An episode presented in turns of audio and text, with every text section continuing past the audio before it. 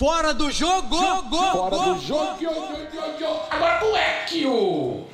Você sabe, se tem a minha vinheta, tem mais um episódio do Fora do Jogo começando e pós-carnaval, fala bonitos e bonitas, um salve para o João Tão Bonitos assim para você que me escuta do futuro, pontualmente 1h48 do dia 19 de fevereiro de 2024, começou o ano. Dá pra gente falar assim, né? Achei feliz ano novo. Feliz ano novo pra todo mundo, começou o ano. Estamos hoje com um convidado pra lá de especial. O cara é campeão da Copa Comembol em 93 pelo Botafogo, campeão brasileiro da Libertadores pelo Vasco e gente boníssima. O programa até demorou pra começar, que a resenha de fora do ar tava maravilhosa. E a gente vai contar tudo aqui no ar, mas antes você tem uma missão. Você vai se inscrever nesse canal, ativar o sininho de notificação, deixar o seu like, o seu comentário e, claro, compartilhar com todo mundo, avisando que o Fora do Jogo está ao vivo com o Nelson. E pode chamar de Nelson Patola? Pode. Ou não? Pode, pode. É uma honra. Tudo bem, Nelson? Prazer te receber. Tudo bem. Pô, obrigado. Agradeço a Deus por essa oportunidade. Era um sonho estar participando do podcast. É a primeira, é a segunda vez, né? Essa é a grande verdade, a segunda vez.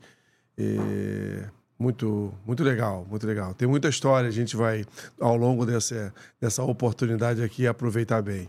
Mas antes da gente começar a falar de futebol, falar desse apelido e tudo mais, temos uma pergunta aqui no nosso programa que é tradicional e com você não vai ser diferente. Quem é o Nelson fora do jogo, fora do futebol? Quem é o Nelson? Conta pra gente.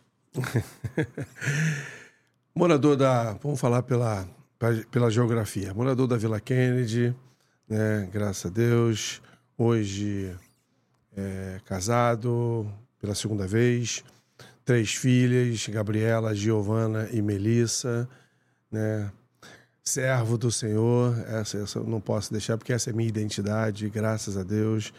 É, um trabalhador, um cara, um vencedor, porque saiu de uma comunidade onde sempre teve a, as ofertas para o lado errado.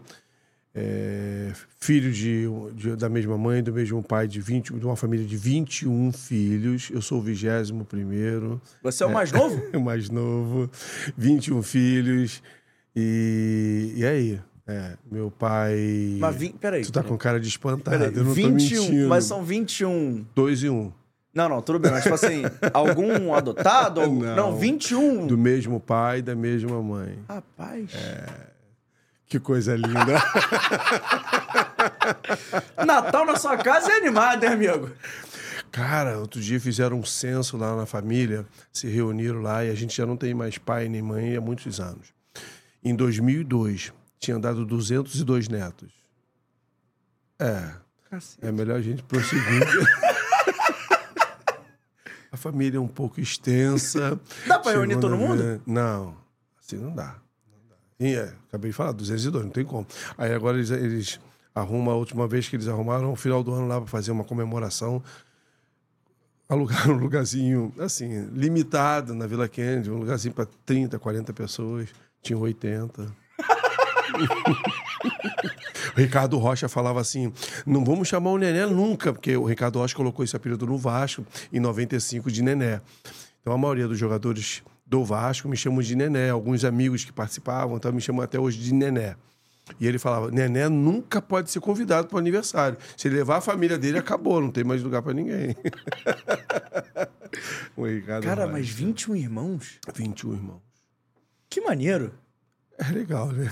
Tinha quase que dois times de futebol. É, são 12 homens e 9 mulheres. Hoje morreram 7, mas mesmo assim ia ter um número considerado 14. Né? Pô, gente. pra caramba. aí tu vai colocando aí pra cada família, pra cada, pra cada um. Acho que só tem um. Eu só tenho uma irmã que não tem, que é a mais velha da parte de, é, das mulheres, não tem filho. Mas o restante é tudo três, cinco, oito, onze. E aí, neto, bisneto, e assim vai, cara. Eu já cheguei na festa. Pô, Nelson, tem que te apresentar quem? Não, filho do fulano. Eu falei, que isso? O garotinho. Esse filho de quem? É teu sobrinho.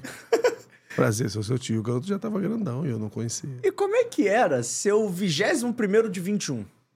Cara, eu, eu, convivi pouco com os meus, com, a, com meus pais, né? Com uhum. seis anos eu perdi meu pai, mas ele já tinha um time. E pais, Meu pai já era Vasco. É, Sério? É, meu pai tinha um time chamado Vasquinho porque ele era Vasco. E aí eu perdi meu pai aos seis, a minha mãe aos 13. Aí a minha história começa a mudar dessa figura do, do, do caçula. E aí essa transição de novo para adolescente não tive. Então já tive que me tornar adulto no meio dessa caminhada. E, e aí foi assim, tudo, tudo começou. E você começou no futebol com quantos anos? Com 13, com.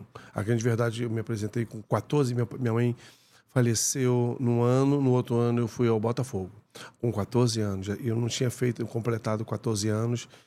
E, e aí eu fui pro Botafogo para fazer um teste como ponta direita, cara. Imagina, eu correndo de ponta direita. Mas era novinho, tinha força. Hoje eu não posso falar isso, né?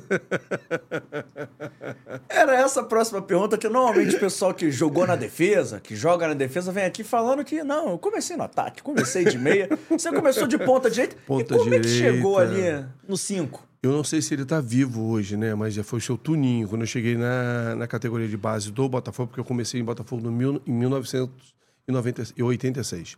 Uhum. E aí, em, em Marechal Hermes, e aí o seu Tuninho, com dois, três treinos na semana, ele me chamou. Joga aqui. Eu falei, pô, mas eu sou ponta. É, eu achava que eu, porque tinha vários ponteiros, eu queria ser, eu achava maravilhoso levar a bola ali de fundo, driblar, aquelas coisas e tal, tal. Ele falou, joga aqui. É, você tem, como é que pode? Até hoje eu me pergunto, cara. Coisa de Deus mesmo. Como é que pode? Ele olhou e falou, segura, fica aqui. Aqui você vai ser alguém, seu Tuninho. Não sei se ele está vivo, mas pelo espaço que tem o, o Fora do Jogo, eu quero. Seu Tuninho, obrigado. Sempre te agradeci, o senhor sabe disso, em entrevistas. Nunca deixo de reconhecer como Deus te usou, essa tua visão. E se ele estiver vivo, né, é, que alguém possa falar para ele, ou que ele mesmo, né? Porque a gente vai ficando velho, a gente vai ficando fora dessa internet, né? Mas, enfim, foi ele que olhou e falou: fica aqui. Você tem um bom passe, você tem uma noção de drible, você, tem, você bate bem na bola. Aqui você vai ganhar. E dali eu nunca mais saí. Chateado com ele na época. Mas depois as coisas foram mudando, eu fui pegando gosto, e aí eu fui vendo que literalmente foi minha posição. E você tá falando aí de sair do ponta pro cara que era mais da marcação, pro cara mais da contenção. Como é que, foi, como é que foi para você mudar essa cabeça assim? Porque eu estava acostumado a ter uma galera correndo. Não que o ponta não corra, tá? Mas assim, tinha alguém correndo para você. Você passou, você saiu do cara que tinha alguém para correr, para correr por alguém. Como é que foi isso? É, a gente hoje fala que hoje o ponta não corre, mas antigamente era, era o 4-3-3, né? Então tinha um ponta direito e um ponta esquerdo. Os caras corriam pra caramba e driblavam. É, mas foi uma transição assim, não, não, não tive um grau de dificuldade. É, eu tinha pessoas que eu ficava me espelhando muito, gostava muito. Era, era da minha época, Paulo Roberto Falcão. Pô, uma vez eu encontrei Andrade, né? E eu até hoje falo que eu, eu, tenho um hábito de bater de três dedos, até hoje, já velho, mas de vez em quando eu dou umas pauladinhas de três dedos. E eu, eu aprendi, eu ficava olhando um Andrade, né? Embora sendo Vasco, aquela coisa e tal, mas não tive esse grau de dificuldade de uma posição para outra. Só comecei a me adequar, e aí o seu Turinho foi, é, é, lembra, foi me, me, me, posicionando, e aí, é, garoto, apaixonado por futebol, e aí eu fui vendo que marcar era, era, era, muito mais gostoso, tomar bola, dar um passe, e aí eu fui me aperfeiçoando. E como é que é, assim, porque a gente tá falando de um cara que saiu de uma realidade difícil, perdeu os pais cedo, entrou no futebol. Mas assim, qual é o momento que você viu que, pô, dá para fazer isso aqui? Porque todo mundo a gente sabe que dá, assim, tem muita gente com qualidade que não chega, de vez em quando é, tem que ter um pouco mais de aplicação do que qualquer outra coisa. Qual foi o seu momento de perceber que, assim, cara, o futebol é para mim, eu vou virar jogador de futebol? Porque isso já é já vem da pessoa, né? Já vem da pessoa. Todo homem, o pai então fala, eu não tive meu pai para poder falar se você vai ser jogador de futebol. Meu pai já tinha um time, né? Então, 12 homens, eu só não tinha eu, mas os, os, todos os meus irmãos jogavam bola e jogavam muito mais. Segundo as informações, mas eu fui o único, né? Ainda tem uma história que eu não te contei, né? Minha mãe antigamente tinha aquele negócio de amarrar as trompas. Não sei se você sabe disso. Tô ligado. É. E minha mãe tinha amarrado as trompas com o vigésimo filho. E aí, dez anos depois, as trompas, não sei o que aconteceu, não, ninguém explica, só Deus pode explicar. Aí veio o Nelson, e aí ela não entendeu isso. Então, vamos lá. Então, todo menino tem esse sonho de ser jogador. Não foi fácil para mim. Não foi fácil. Perseguido, treinador, é, eu conto essa história. Nós tínhamos um roupeiro chamado Maia no Botafogo. Então, naquela época, eu tinha aquela. É, eu posso falar o, o nome da marca de uma chuteira que Fica à tinha? vontade. Então tá. Tinha uma Adidas Milano, que era, o- era o sonho de todo jogador. Mas tinha aquelas, aquelas perrapadas, que era Clube, é, Clube Sul, não sei o quê, bababá, as inferiores, vamos colocar assim. Desculpa a expressão é, perrapada. As inferiores. Mas a Clube, a Adidas Milano era o sonho de todo jogador da base. Então você só ganhava quando você estava nos planos ou quando você era titular. Aí vinha numa cestinha. O Maia, quando entregava, a seis já fazia assim, ó. Corre atrás, hein? Teu nome tá na barca. Era. Até hoje eu me lembro disso.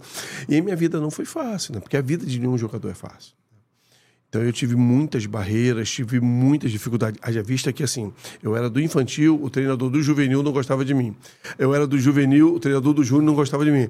E, e pasme, o treinador que não gostava de mim do juvenil, ele passou pro júnior.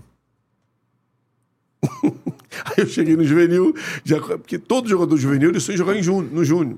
E todo jogador no júnior joga. Então, assim, hoje tem esse negócio de sub- sub-17, sub-20, mas na minha época era assim: escolinha infantil, juvenil, júnior, profissional. É, então, quando você chegava no juvenil, o teu sonho era jogar no júnior. Porque tinha as preliminares, tu queria jogar no Maracanã. Só que como? Cara, acabei de sair de um, de um obstáculo, eu acabei de atravessar. E aí vinha que o treinador pulou pro Júnior. Eu falei, meu Deus do céu. E era perseguidíssimo, né? não me vitimizando. Mas era, uma, era um processo que eu tinha que passar. E eu nunca desisti. Aí eu fiquei dois anos com um grau de dificuldade, sabendo, ano que vem você vai ser mandado embora. Ano que vem você vai ser mandado. E aquela perseguição. Aí ele foi pro Júnior. Aí eu comecei a ser titular no Juvenil. E aí passei com dois anos júnior, passei pro juvenil, passei pro júnior. Quando eu passei pro júnior, a realidade veio veio à tona. Eu- aí eu aprendi uma coisa, que o tornado, o problema do tornado não é o vento, mas o que ele traz consigo muitas coisas. Não dá para tu fugir desse vento. E aí, cara, e assim, nessa história toda teve um processo do que o Maia, aí o Maia também veio seguindo, juvenil, júnior, chegou o Maia no júnior. Eu falei, meu Deus, tudo segue para mim. E o Maia falou, rapaz, corre que você é o capitão da barca. Tinha aquele negócio de capitão da barca, e eu era o capitão da barca. Só que aprove a Deus que teve um. Não foi nem um torneio, foi um jogo amistoso, né? Porque todo mundo vinha. Eu sou da era 7-2. Então todo mundo vinha. Quem era dessa sua geração? aí? Rogério Pinheiro. Aí era 7-2, 7 Rogério Pinheiro, Cláudio, falecido Antônio Carlos. Isso 7-2, tá? É, Aí os 7-2 vi- 7-3 vinham junto, que era Moisés, que era Cosme, um monte de Farley, Reinaldo. Então tinha uma Charlie, que era o goleiro. Então tinha uma galera, tinha o seu escolhido, porque nessa época tinha o, o, o seu Emil Pinheiro. Chegando no Júnior, e aí eu já na reserva, então tinha até esse problema, que no Júnior eu comecei a receber, foi um único salário. Foi, o primeiro meu salário foi o salário no juvenil. Eu já passava dificuldade em casa. né? Eu e minha irmã. A vida não foi fácil. Eu costumo dizer que a vida não facilita para ninguém. Não é por causa da dificuldade que a vida te proporciona, que te oferece, que você vai desistir do teu sonho. Passava fome para jogar. Teve um jogo no juvenil contra o Flamengo na Gávea, no, no juvenil. Eu tinha dois, três dias sem comer. E aí eu fui jogar na Gávea, ninguém sabia. E aí eu fui eleito o melhor jogador em campo. Eu tinha dois, três, tinha dois dias que eu não almoçava e não jantava. Passando essa dificuldade. Quando eu recebo o primeiro pagamento no juvenil, só dava um quilo de carne. Minha mãe tinha um barzinho. E nesse barzinho sobraram garrafas, sobraram coisas, assim que ela veio falecer. Meus irmãos já eram velhos. Lá em casa é uma escadinha. Não é é da Igreja da Penha, não, mas. Escada da Igreja da Penha, não, mas é uma escadinha. Então eu tenho 51 hoje e minha irmã tem 52. A diferença de um ano. A gente vendia as garrafas para comprar um quilo de arroz, um quilo de feijão, sal, açúcar. Carne, não pode. E quando eu recebo é, esse salário, eu me lembro que eu salto na Vila Kennedy e vou direto no mercado. O dinheiro que tinha eram 10 reais. Foi um quilo de carne. Minha irmã, quando chegou, quando eu apresentei ela, falei, hoje a gente vai comer carne. Essa história muito me emociona porque é, é o que é vida. Vida não facilita. Mas eu, eu, eu tinha um sonho. Mas eu sabia que em meio a essas dificuldades, isso também me formaria um, um homem. E a, e a, e a, a, a comunidade me apresentava um outro, um, um outro tipo de vida, se eu quisesse. É escolha. Eu aprendi que Independente de qualquer coisa, é uma escolha. A vida não vai facilitar para ninguém. A vida não facilita. É tua escolha. E eu escolhi ser do bem, assim. Falei, eu vou vencer por aqui. E aí minha irmã falou, você não fez isso? Eu falei, fiz. Hoje a gente vai comer um quilo de carne. Aí a gente comeu um quilo de carne. Eu conto isso. A gente está reunido em família, a gente conta isso, a gente chora, como eu estou meio emocionado.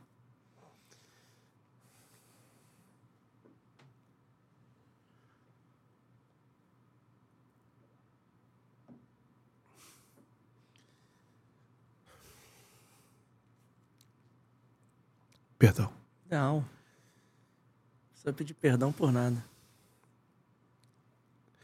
E ela falou: cadê o dia da passagem? O dia da passagem. Eu falei: os cobradores, lembra? Tinha aquela época que você descia por trás, só que não dava para eu descer por trás, porque era o penúltimo ponto e o último ponto em Marechal Hermes.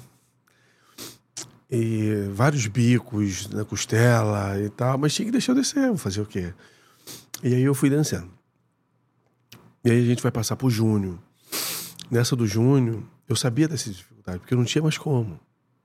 E aí aprove a Deus que nesse dia eles foram viajar. Eu sabia que eu estava fora. Se eu já estava fora lá no final, isso era junho, eu já estava fora em dezembro. Né? O Maia já me falava: olha, procura, que teu nome está na barca. E aí aprove a Deus que eles tiveram, o Júnior, que nunca tinha viajado, para a Suíça. Era o sonho de garoto? Imagina. Mesmo sem um real, indo para outro país. Saindo... Eu só olhava para trás e falava: eu vou sair da Vila Kennedy. Não porque ia vir aqui, mas, assim, mas é, eu não, eu não, aquilo que me dava força para dizer assim: ó, eu vou sair desse local, do local onde eu tô, porque eu sou um vencedor. Não que a Vila Kennedy não, não me informasse. Eu amo a comunidade onde eu moro, amo. Sou respeitado, minha família é respeitada e sempre fiz. Costumo dizer assim: tem as suas, suas regras. E, e, graças a Deus eu sempre segui as regras. Ando de cabeça erguida, minha família é respeitada, graças a Deus, né? ninguém envolvido, graças a Deus. Mas era um sonho, imagina viajar. E aí, claro, evidente que eu não tinha esse, essa, foi frustrada por causa dele, mas tinha um, tinha um propósito. E aí tinha, eles foram viajar e eu permaneci com aquela, aquela proposta de que procura um time porque você vai. Enfim, teve é, não sei se ainda tem ainda, tá? Uhum. É, Otávio Pinto Guimarães. Tem essa taça ainda? Tem. Até hoje tem? Então tá. Tô meio desatualizado, você me perdoa. Teve essa taça. Então essa taça ela iniciou nesse dia, porque ninguém tinha esse conhecimento. E aí eles saíram, houve uma troca na direção, veio o Gerson com o seu Antônio Rodrigues. O seu Antônio Rodrigues trouxe o Gerson canhotinha de ouro. E nos treinamentos, o Gerson parou e falou, me chamou e falou: Você é reserva? Eu falei: Sou. Como? Aí tá. Aí teve o primeiro jogo contra o São Cristóvão. Não me esqueço disso. 1992. São Cristóvão e, Botafogo, no campo de São Cristóvão. Naquela época que o campo do São Cristóvão era ondulado, entendeu? Não sei hoje, mas era terrível. E aí nós ganhamos de 1 a 0 gol do Reginaldo Pinguim. E aí eu fui eleito porque ganhava, ganhava uma tacinha assim, eu ganhei uma tacinha de o melhor jogador. Do... As coisas mudaram daqui começou a ter um caminho, um rumo. E aí a gente foi treinando, treinando e tal, tal e os caras estavam para chegar. E eu, na minha mente, falei: quando os caras chegarem, capitão sou eu. Foi, cara. E assim, eu, eu, eu vivia angustiado com a chegada dos caras. Ao invés de eu estar feliz, eu estava angustiado. E os caras chegaram. E aí, tal, tal. E aí foi no jogo, já naquela coisa e tal. Vamos treinar. Os caras treinam, vamos titular. Aí reserva o Nelson. Continuar normal. E aí veio um jogo contra o Flamengo. Era Sávio, Fábio Augusto, um timaço, Renê, um timaço do Flamengo em, em Marechal Hermes. A gente começou ganhando, veio logo do. A gente estava na frente do campeonato, aí o jogo começou 1 a 0 Flamengo, e aí veio o segundo, aí veio o vestiário. Tudo começou pelo vestiário. No vestiário, o seu seu esse Rosa tá falando, pá, pá, pá, pá e, e aí, ninguém assim, todo mundo foi para lá. E ele falando, dando aquelas instruções que todo treinador dá, e daqui a pouco ele levanta e fala: Jess, quer falar alguma coisa? Eu acho que se ele soubesse, até hoje, acho que se ele estiver vivo, ele vai falar: eu, eu perdi a oportunidade de ter ficado calado. Quando ele convida o Gerson, cara, veio o Gerson. Todo mundo que está ouvindo, que fez parte dessa história, sabe. O Gerson vendo assim, com aquele ombrão, assim, falou: esquece tudo que ele falou. Cara, tu imagina, tu tá olhando pro treinador, porque é, é a tua referência, ele vai mudar. já- e o senhor esse falou, falou, e tá todo mundo sentado, ele veio. Gerson, quer falar alguma coisa? Gerson veio. Tá bom. Esquece tudo que ele falou. Todo mundo olhou assim pra ele. Ele falou: tudo tá uma bosta. Esquece. Tá tudo errado. Eu quero saber, eu quero entender por que que aquele magrelinho ali tá no banco. Eu. Todo mundo olhou pra mim e falou: por que, ele tá no banco? Não é pra ele estar no banco. O time tá, tá horrível. E começou a falar, falar, falar. Se quiser ganhar, tem que botar aquele magrelinho ali. Tá tudo errado. Esquece. Nós vamos jogar assim, assim, assim. Eu achei até que eu fosse entrar na hora. Só esse nome me colocou. Eu falei, meu Deus do céu, agora ele vai pior. Semana que vem ele vai acabar comigo, eu não vou pegar nele. Aí o Maia vai me entregar com tudo, agora com uma papelada assinada. E aí no jogo, com 10 minutos, ele não aguentou, ele me colocou. E aí a gente, eu faço a jogada do primeiro gol, né? Dou o passe do primeiro gol e faço o segundo gol 2 a 1 um. Ali foi o derradeiro. Que é aquela comemoração, tá indo na, na volta, no primeiro coletivo, ele me bota na reserva. O Gerson parou o treino. Muito maluco, Gerson. Cheio de ouro. Chega, para, para, para. Não, não, não te aguenta, não. Esse garoto não pode ficar no banco. Não, aí o senhor se tirou. Até hoje me lembro. O senhor se tirou a roupa. A gente tinha um negócio pessoal também. Como ele tinha algo pessoal comigo, eu tinha algo pessoal com ele. Eu vou te contar uma história que você vai falar: mentira, tu não fez isso, não, Léo. No Dostoque ele gostava de arrumar uma panelinha. Então ele escolhia os melhores, assim, que ele achava que não sei o quê, e botava os outros, botava os, os atacantes do lado dele, porque ele queria ganhar, como ninguém gosta de perder, e botava. Falei, deixa ele, Marechal Hermes também era aquele igualzinho. Parecido, primo, irmão gêmeo, do, do irmão gêmeos do, do campo de São, Geraldo, de, de São Cristóvão. Peguei uma bola, mandaram a bola pra mim num dois toques, eu dominei a bola. Eu me lembro com vocês na grade, assim, aí tinha um banco. Eu domino a bola para ela escorregar um pouquinho, eu já domino falso. Um domínio falso saindo de mim. Ele atravessa e toma a minha frente. Era tudo que eu queria. Você empurrou ele no banco? Dele uma banda no seu segundo empurrão. não tem noção. Ele levantou e batia assim os peitos dele. Acho que ele foi ralando, queimou com os pelos, que ele era tudo peludo. Ele batia e fazia assim, ó. Isso vai ser marginal, isso vai ser marginal. Batia. Eu tô te falando. Até hoje, a encontra hoje. Teve a comemoração da Comebol dos 30 anos da- da- do título. Até hoje. Nelson, e o seu esse? Ele levantou e falou: tira ele, tira ele que ele vai ser marginal. Tira ele. Eu, eu acredito que estivesse. Cara, acabou o treino, meu irmão. Ele falou. os cara- veio, o treino, veio o preparador físico, que era o Jeter, ele falou: Nelson, o que, que você fez? Você tá lá, bufo, cuspindo maribondo com teu nome. Fa- Falou que vai na diretoria pra falar com o seu Edenir, que não quer mais você. E aí a coisa foi acontecendo. Ficou aquela coisa assim, joga ou não joga, aí eu comecei a jogar, mas com ele assim, ó, daqui a pouco eu vou mudar ele, eu vou botar ele embora. E aí eu me machuquei, e aí, como eu morava em Marechal Hermes, por que, que eu morava em Marechal Hermes? Porque eu não tinha dinheiro. E aí eu conseguia, e aí eu não tinha dinheiro e não tinha condição de me alimentar. Muitas das vezes, eu, uma vez eu me machuquei, tomei um, não sei se ainda tem, voltarei, tomei uma injeção. Então, de, de- do, do campo do Marechal até a, a estação, hoje não tem essa, tem a estação, mas a gente ficava que tinha um ponto do 784, Vila Queno de Marechal Hermes. Não sei se tem ainda lá. Hoje tem negócio de batata frita, à noite, mas de repente dia. Quando eu cheguei lá, tinha uma casa lá, assim, de artigos religiosos e tal. Eu cheguei passando mal, porque eu não tinha, eu não tinha comida. Treinei pra caramba, não tinha almoçado. E aí o efeito da, do voltarei me fez desmaiar. A mulher que cuidou de mim, tal, tal. E aí botou no ônibus, enfim. Dali eu comecei a falar com a direção, eles conseguiram, eh, de um jeito ou do outro, lá, me colocar lá. Então eu morava lá. E eu tava machucado, assim, voltando devagarzinho. E aí o seu Edenir tinha um problema do, do seu Emil, que tinha aquela separação do profissional, do júnior, a gente respeitava. Pô, cara, tá maluco. A gente treinava lá, aí a gente tudo. Deixa eu te contar essa. A gente treinava, então tinha aquele timaço, né? Que.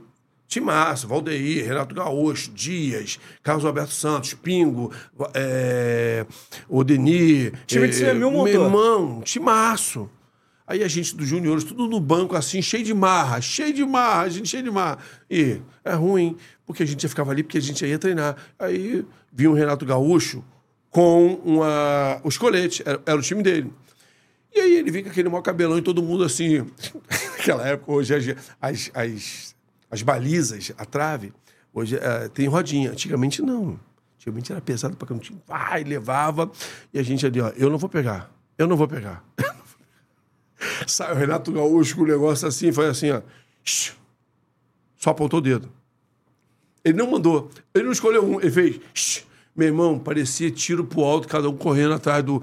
A gente voado pra pegar o negócio. A gente falou, cara, que o Renato Gaúcho veio aparecer agora. E todo mundo. É, eu tô te falando. Hoje não se faz mais isso. 92 é Botafogo. Botafogo e Flamengo. É isso, Botafogo finalista do, Finalista do Brasileirão. Perdeu, então. Era esse time montado. Então a gente, quando treinava, cara, era, era uma maravilha. Embora a gente recebia o material usado, velho, mas a gente queria estar ali. Porque era, era uma, cara, só craque. A gente olhava ali e a gente queria aprender. Então a gente sentava lá, então era chamado do juvenil. Não sei se hoje, porque hoje tudo é. é como é que dá o um nome aí? De. Não pode. É, é, me fugiu a palavra agora. Mas hoje não pode mais brincar, né? É, então, é bullying. Então, de repente, chamar um garoto de juvenil é bullying. Mas não era. Na minha época era tudo juvenil. O Renato Gaúcho veio. Não, a gente não vai buscar nada. A gente, tudo gente de marra. Sem condição nenhuma. Renato só olhou e veio. Cara, a gente saiu voado porque a gente queria, porque senão ele falou, se não fizer. Enfim. E aí a gente, eu comecei, então, na, na concentração só tinha eu naquele dia, cara. Só tinha eu. Edson Bentes, que era, que era o supervisor, então falou. Já entrou assim, só tinha eu sentado. Ele falou: Tem algum lateral direito aí? Eu. Tô aqui. Tô aqui. Aí ele falou: Pra tu ter ideia, como ele não conhecia ninguém, ele falou: se apresenta lá duas horas que a Kombi vai sair vai para Atlântico Sul. Então eu fui por dois motivos. Primeiro, que eu queria comer bem. Porque depois do treino a gente ia lá para Atlântico Sul para comer. E depois que eu queria treinar. Só que eu tava machucado. Eu falei: o quê? Aí eu vou para lá. Lateral direito. Eu falei: então já tava lá, lixa na Kombi. Vai treinar e tal. Eu falei: o que, que eu vou fazer? Aí eu só falei: o que, que eu vou fazer? Paulo Roberto, cara de cavalo. Ele não passa do meio ele só passa do meio campo e cruzeiro. Dificilmente ele chega na linha de fundo. Vou fazer aqui. Marco, passou do meio campo, uns 10, 15 metros, eu vou cruzar. Pronto, não vou fazer mais. Aí comecei a ficar ali. Sabia que eu não podia encostar no Renato Gaúcho e no Valdeir. No restante, vai passar dobrado. Bah, que não vai. Aí foi assim. Cara, com uma semana treinando, o Edinho me chamou no canto. Senta aqui. Eu falei, meu Deus, a minha mentira caiu. Eu vou ser mandado embora. Quando ele sentou, ele falou: Você não era lateral direito. Aí eu olhei assim e falei: não, o professor ele falou: Você não é. Rapaz, eu joguei bola. Sabe quem sou eu? Eu falei: Sei. Sou teu fã. Eu falei: Então, senta aqui. Você joga em outra posição. E vou te falar: Você é cabeça de área. E eu falei: falei Pô, eu sou, professor. É que eu não podia largar minha oportunidade de treinar. Então, fica aqui, eu vou te ajudar. Mas eu vou colocar você na tua posição. E aí ele me colocou para treinar na minha posição. Mas tudo começou porque, assim, por causa de uma atitude minha, da oportunidade que eu não fiz nada para aparecer. Surgiu a oportunidade e eu aproveitei. Falei, lateral direito, apontei o dedo para cima. Então, dali para lá, eu nunca mais desci. Aí, dali para lá, foi uma, eu achei engraçado que depois o seu esse precisou daquele que ele queria mandar embora. Aí eu, eu me lembro quando tinha um Edmundo, que era um rapaz também que trabalhava lá no departamento, falou: não desce, só quem desce é elevador. E eu nunca mais desci.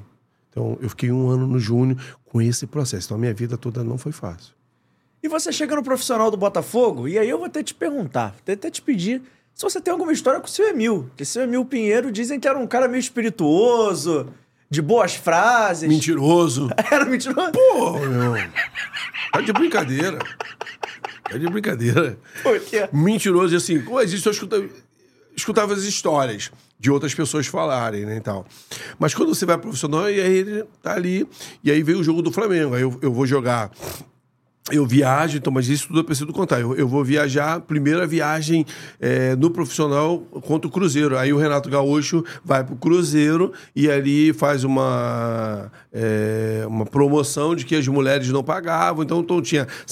O Cruzeiro estava lotado, né? O Mineirão estava lotado, 70%, 80% era tudo mulher o restante era homem. Só que assim, eu vou viajar, tu imagina, né? Todo mundo come, já comeu um dia aquela bolinha de manteiga achando que é queijo. Eu botei, coloquei na boca, quando eu vi, eu. Fiz assim, olhei para um lado, para o outro, aquela coisa, a mão toda, pô, eu cheio de fome, cara. Meu Deus, só Nelson mesmo, vou te falar. E aí eu vou pra lá. Então aí jogo o primeiro jogo lá. Aí quando eu volto, eu sou titular, porque o Pino, o Pino era titular. O Pino com 15 minutos do primeiro tempo lá nessa era um amistoso, mais comemora, é, comemorativo e tal. De apresentação, e aí eu volto como titular. Fui jogar com- eu jogo contra o primeiro jogo carioca em 92, porque teve a troca, por causa do- da guerra do Golfo Pérsico. O Carioca ficou no segundo semestre. E aí eu vou jogar contra o americano. Aí nós ganhamos de 3 a 1 Aí no outro jogo, São Januário contra o Flamengo. As coisas mudaram. Aí foi aí que eu conheci o verdadeiro. O verdadeiro. Aí já na concentração ele veio contar a história. Aí falava que era, ele era, rapaz, eu sou o melhor rebatedor de, do basquete. Pô, seu MP era desse tamanhozinho. Cara, ele falou: tu não tem noção. Eu arremesso, eu não erro. Eu olhava pra ele pra falar que era mentira. Eu olhava pra ele, eu falei, o velhinho cheio do dinheiro, eu falei, até o dinheiro faz se tornar a mentira em verdade. E todo mundo é mesmo. Pô, o senhor, eu falei, não, não é possível, cara. Ele falou, pô. Aí fora as outras histórias que ele contava, né? Aí nesse jogo, ele. Foi muito engraçado que nesse jogo, minha família, imagina, acho que o São Januário tinha 40% era da minha família. E aí acaba o jogo 1x0, eu sou eleito o melhor jogador, o Marcelo Costa faz o gol e tal, tal. Aquela história toda, vem ele. Pô, meus parabéns, baixinho assim, meus parabéns. Com dificuldade. Eu falei, ô, seu, seu Emil, tava cheio de medo e tal. Ele falou, é... você mora onde? Aí eu falei, eu moro na Vila Kennedy. Porra, Vila Kennedy? Pô, tu mora mal, hein? Calma que... Foi... Que, que apresentação, que foi aquele. Foi vez que eu apertei a mão dele, eu apertei a mão dele assim, ó. Parecia que eu tava com mal de Parkinson, cara. Tinha todo medo. E aí ele veio e falou: tu mora mal? Eu falei: É pra minha família. E minha família fazendo que ele invadiu o vestiário. Aí eu falei: Minha família tá toda ali. Aí ele me deu o dinheiro, falou: Pega um táxi. Pô, tu acha que vou pegar táxi? Naquela época, eu conhecia todos os buracos da Vida Brasil, vou pegar até minha família ali. Se eu pagasse o táxi, ia cair tudo. Ele me deu 800 reais pra pegar um táxi. Ele, pra tu ver que ele não tinha noção do dinheiro. Botou assim, toma, pega um táxi. E depois me procura. Falou assim pra mim. Chamou fulano assim, falou, falou manda ele lá depois da minha sala.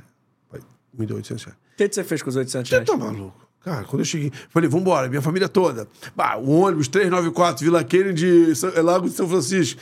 Meu irmão, o ônibus veio lotado, cantando o hino do Botafogo e tal. E eu naquela maior euforia, chegou no outro dia, a gente fez uma festa. Meu irmão, eu não tinha roupa. Aí sobraram assim uns 600 reais, eu gastei tudo de roupa. Eu falei, não, vou me apresentar mais feio daquele jeito, não. O chinelo, cara, chinelo, a maioria do chinelo meu tinha o pré, tinha o grampo, cara. Pô, eu sou da época do grampo embaixo. Falei, não, tem que me apresentar diferentinha. Muito sofrimento pra eu me apresentar diferente. As camisetas, cara. As camisetas, as camisas aqui, eu magrelinho. Falei, não importa, eu tenho que me igualar a esses caras aí. E os caras chegavam com a bolsinha, eu olhava e assim, as coisas foram, e aí as coisas foram mudando. Depois desse jogo do Flamengo, foi um divisor de águas na minha vida, né? E o campeonato em si eu comecei bem eu fui a revelação de, de 92. Mas ele é muita história. Ele E foi procurar história. seu Emil depois? Aí nós fomos procurar. Aí tu vai jogando, aí vai aparecendo, ah, um, outro, tal, tal. Aí o seu Antônio, né, que veio. O seu Antônio veio depois. Depois veio o Renato Trindade, que me apresentou um cara, isso aqui é de boa, de boa índole e tal, tal, que era o treinador. Aí eu fui do, do seu Emil Pinheiro. Ele falou, eu vou. Onde você. Você falou que você mora em Vila Kennedy. Eu falei, sou, meu filho. Sou, sou favelado. Sou favelado. Ele falou, dá pra perceber. Falou assim pra mim. Falou, dá pra perceber. Eu falei, então, sou favelado e tal, tal. Emil falou, tinha, um, tinha um, um bom trato com as tinha, pessoas, né? tinha mesmo, na boa.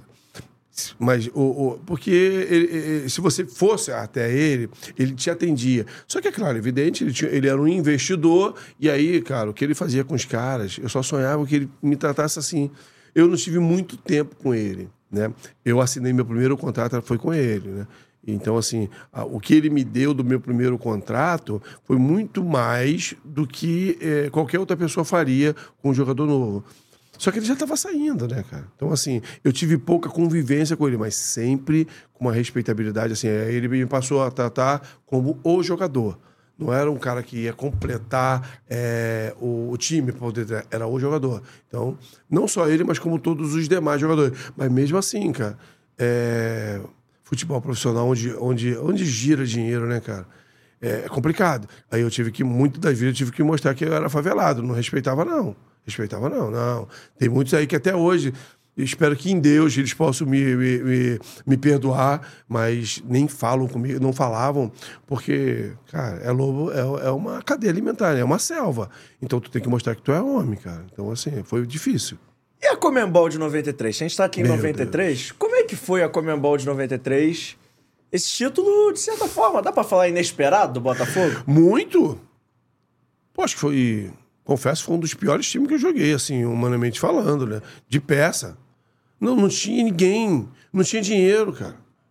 Não tinha dinheiro. Tinha um amigo meu que falou: pô, Nelson, eu, Botafogo, ele é meu irmão, mora na Vila Kennedy, na Aldomar. Um abraço, na Aldomar. Alguém vai falar pra você que eu te mandei um abraço. Você é meu irmão, um abraço. É meu irmãozaço.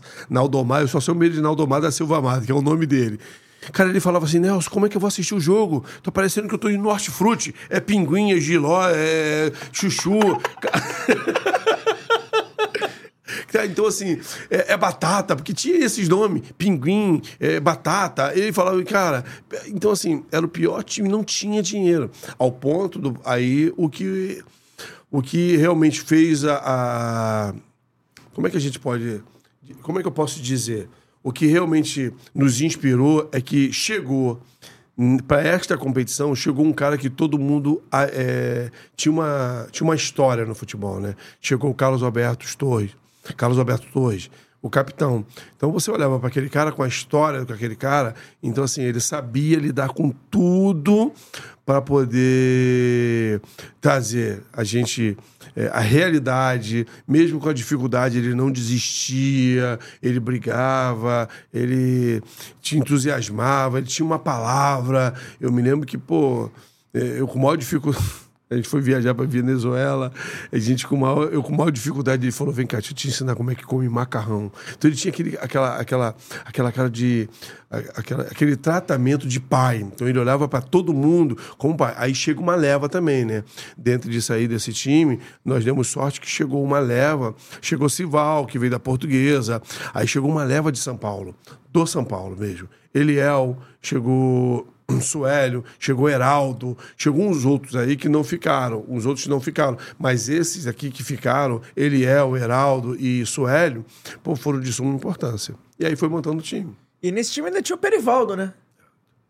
Você sabe, cara, deixa eu te contar uma história.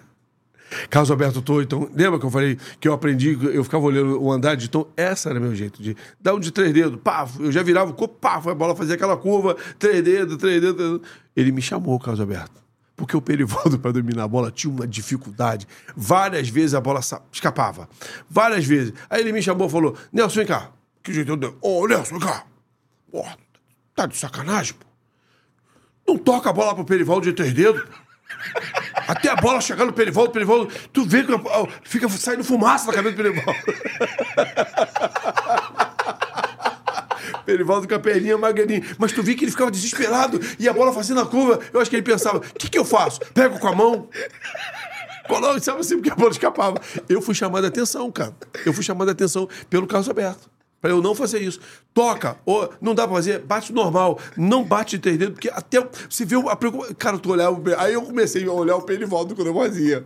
Cara, tu via que o Perivaldo, os olhos do Perivaldo ficavam. Cara, o que, que eu fazia agora? Ele, já, ele ficava meio perdido. Mas enfim, cara, ele, ele meio que me cortou a fazer um lançamento, uma virada de jogo pro Perivaldo de três dedos. Tinha que ser normal, aquela bola reta, que mesmo assim o Perivaldo. Mas foi benção, benção. O negão se enquadrou bem ali na.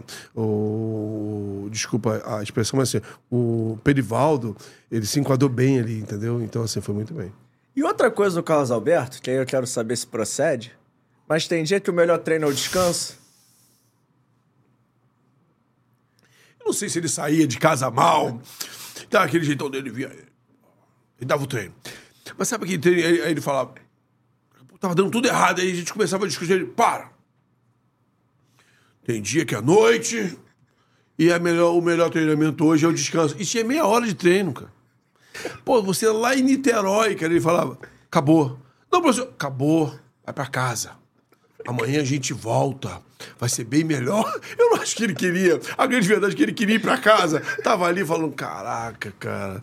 E tal. Então, assim, ele agia de uma forma e ele passava. E era verdade. E, assim, quando ele via que não ia dar bem, ele não queria se aborrecer. E eu falo sempre assim, para essa forma, eu aprendi uma coisa com ele. né? é, o treinador que tem uma história, ele não precisa ser qualificado. Só basta ele ter essa história. É, não, não, com, quem trabalhou com ele sabe o que eu vou dizer assim. Zagallo, tecnicamente, não era um treinador bom. Mas a história dele. A gente olhava pro banco. Quem jogou com ele sabe disso que eu tô falando. Olhava pro banco e via aquele cara lá, meu irmão, vamos correr pro cara. Tecnicamente, já joguei com, já, com outros treinadores, mas quando você olhava pra história, aquela história fazia diferença. Aí você vai falar, Nelson, mas hoje continua, continua. Vamos lá? É um exemplo. O Renato Gaúcho, nunca trabalhei com ele. Você vê que a, a, a história dele chega à frente do, que- do- do conhecimento dele teórico. Mas a história dele. Então, assim, são coisas que, com o Carlos Alberto, tu imagina, tu tá jogando com um cara, meu, que dentro de uma seleção, ele foi o capitão.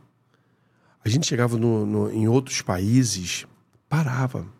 A gente entrava no ônibus, duas horas depois, uma hora e meia depois, vou, vou botar por baixo, uma hora e meia depois entrava ele. Porque todas as emissoras daquela, daquele país queriam ouvir só ele. Carlos Alberto hoje. É, é- é- é algo, é algo absurdo. É algo diferente. É, tô te falando que é algo diferente. Outro cara que foi seu treinador é, no Botafogo foi Jair Pereira, se eu não me engano. Não sei se foi no Botafogo ou no Vasco, foi no Botafogo, não foi? E outro cara também que é engraçado, fala a verdade. Pô, piada. A voz dele é piada. Ô, ô, ô, ô, ô. Aí não! Ô. Vem pra cá. Ô. Essa foi uma história. Vou contar essa, essa me fez lembrar agora. Ele, assim, ele botava, colocava o quadro, mas ninguém podia meter a mão. Ele é tudo sistemático, Jair. E aí o Jair não gosta. Ele dando. Ele botava o shortinho nele. Oh, e Jair, Jair pegar o Moisés, jogando no meio campo, eu, Moisés. Foi contra aqui, foi contra o São Paulo. E pai, um jogo duro, São Paulo em Camartins, pá, o São Paulo com mote maço, França, os moleques, meu irmão. E pai, tu- tudo dentro da faixa etária, então a gente tá bem. Ele para assim. E o Moisés? O Moisés sempre foi muito bom roubador de bola, mas na hora de dar o passe tinha um grau de dificuldade. Ele entrou no vestiário e falou: Ô Moisés, ô, tu gosta tanto de roubar a bola que tu entrega no pé dos caras de novo. Aí não, pô, aí, ó, aí, ó. Cara, ele dando a preleção, essa foi ótima. Ó, eu quero assim, ó, meu ataque, ó, ó, ó, ó, o meu meio campo, mordendo, mordendo igual um jacaré. Au, au, au. Aí, nego, Jair, você é cachorro. Só quero ver se vocês estavam ligados.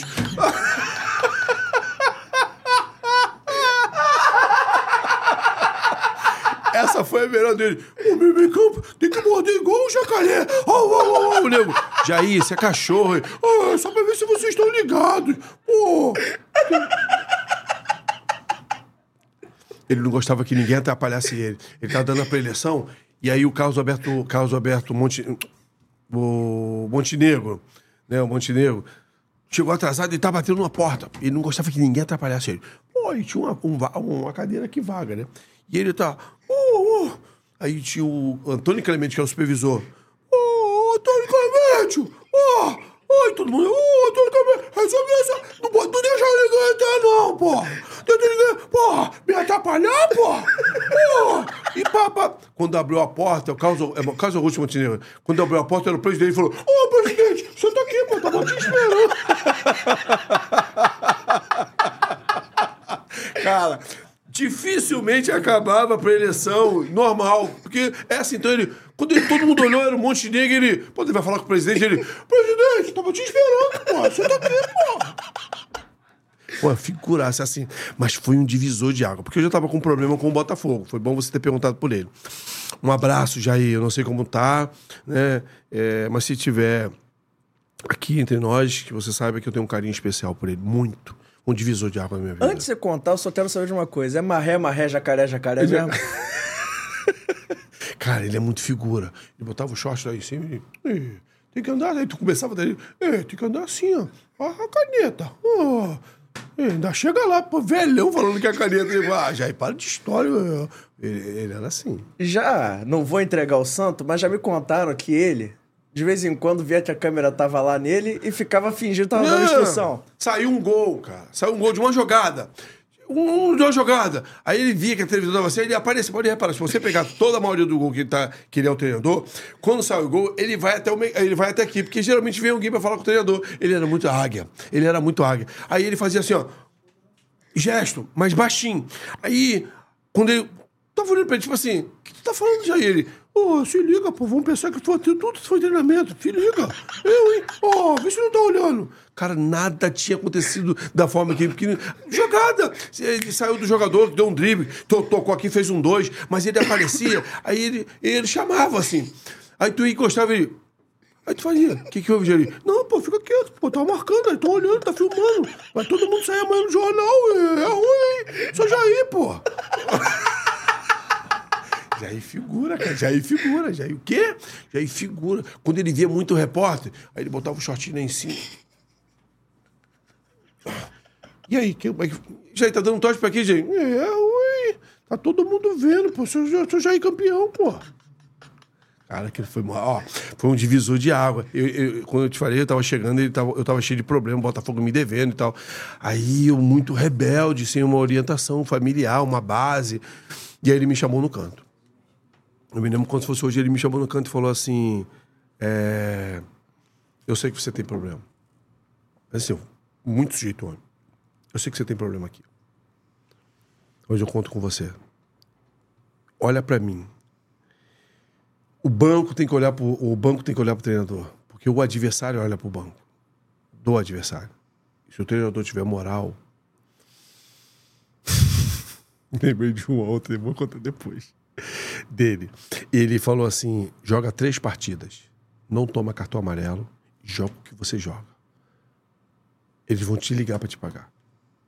E eu falei, não, gente, pô, isso é mó, pô, isso é mó mentiroso. Montenegro é mentiroso. Porque na reunião o próprio Sérgio Manuel, pô.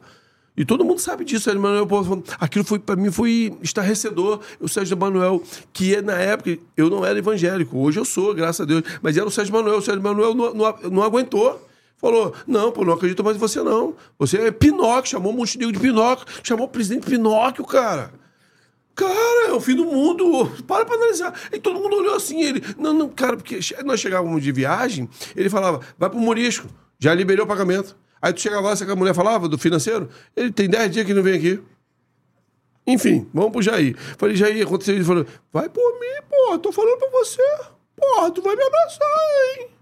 Uau, pô, tô só bom. Ah, conto contigo. Com três, com três rodadas. Dentro dessa- desses três jogos, eu fiz, um, eu fiz dois gols. Me ligaram pra pagar. Pô, pra ele foi uma festa. Eu falei, Jair, me pagaram. Pô, eu tô falando, pô. Ê, tu vai aprender muito comigo, eu sou Jair, rapá.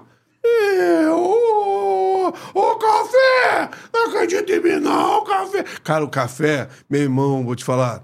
Se o café tiver também, vou te falar, café, que abençoado café é. Paturar o Jair. Do nada, ô, café! Ca- Chega o Adriano, do, duas, deixa eu te contar rapidinho do Jair. À vontade. Jair, a galera xingando o Jair. Jair olha pra trás e. Vai tomar. Aí o cara bate. Quando vai assim, Jair, fulano tá batendo aí o Jair fala: Ô, tá tudo bem. O cara queria pegar ele, tipo assim, o cara tocou nele assim, oi, aí, tá tudo bem? Meu?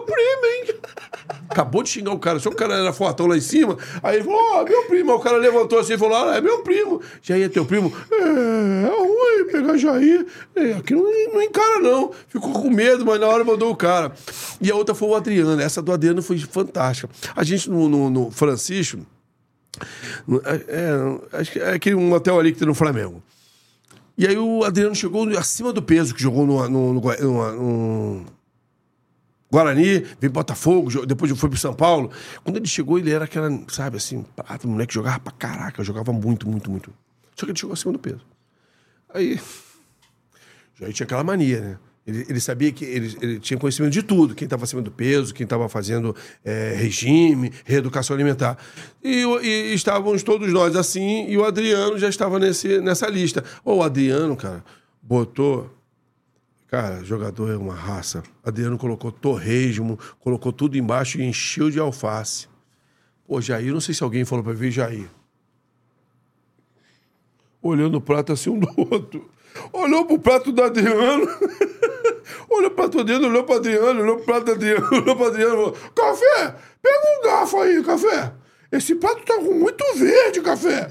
Pô, cara, quando ele mergulha, o coelho assim que ele pega, o coelho ele falou: Oh, aí não, pô. Ô, café, quer me enganar, café?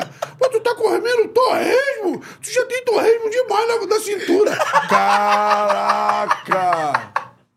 Cara, todo mundo, até o seu Antônio que tava lá, começou, todo mundo começou a dar gargalhada. Mas foi muito que ele falou: Pô, tu quer me enganar comendo torresmo? Aí não, pô, tu já tem torresmo demais na cintura. Cara, o Adriano, o Adriano começou a rir e falou: Professor, eu vou, eu, eu vou mudar. Eu vou mudar, porque assim, ele era muito figura. Então, assim, ele foi um divisor de águas, e quando ele vai pro Vasco, as coisas mudam, né? Então aí vem a história do Jair. E eu sou. E tecnicamente, tecnicamente, é, tive vários que eu aprendi, né? Mas tecnicamente, um dos melhores pra mim. No Botafogo, eu tava vendo aqui com quem você jogou. Jogou com o Wagner goleiro, não chegou a jogar com o Wagner goleiro? O Wagner, quando chegou no Botafogo, cara, a gente, é, a gente recebeu ele lá, né, cara? Então, assim, ele chegou em 94, né? Chegou em 94.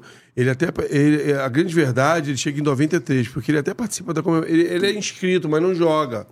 Né? Wagner não joga. O Ele goleiro da, da Comembol, foi o William, o William bacana, ba- né? O William bacana, é. o Que William brilha bacana. na final.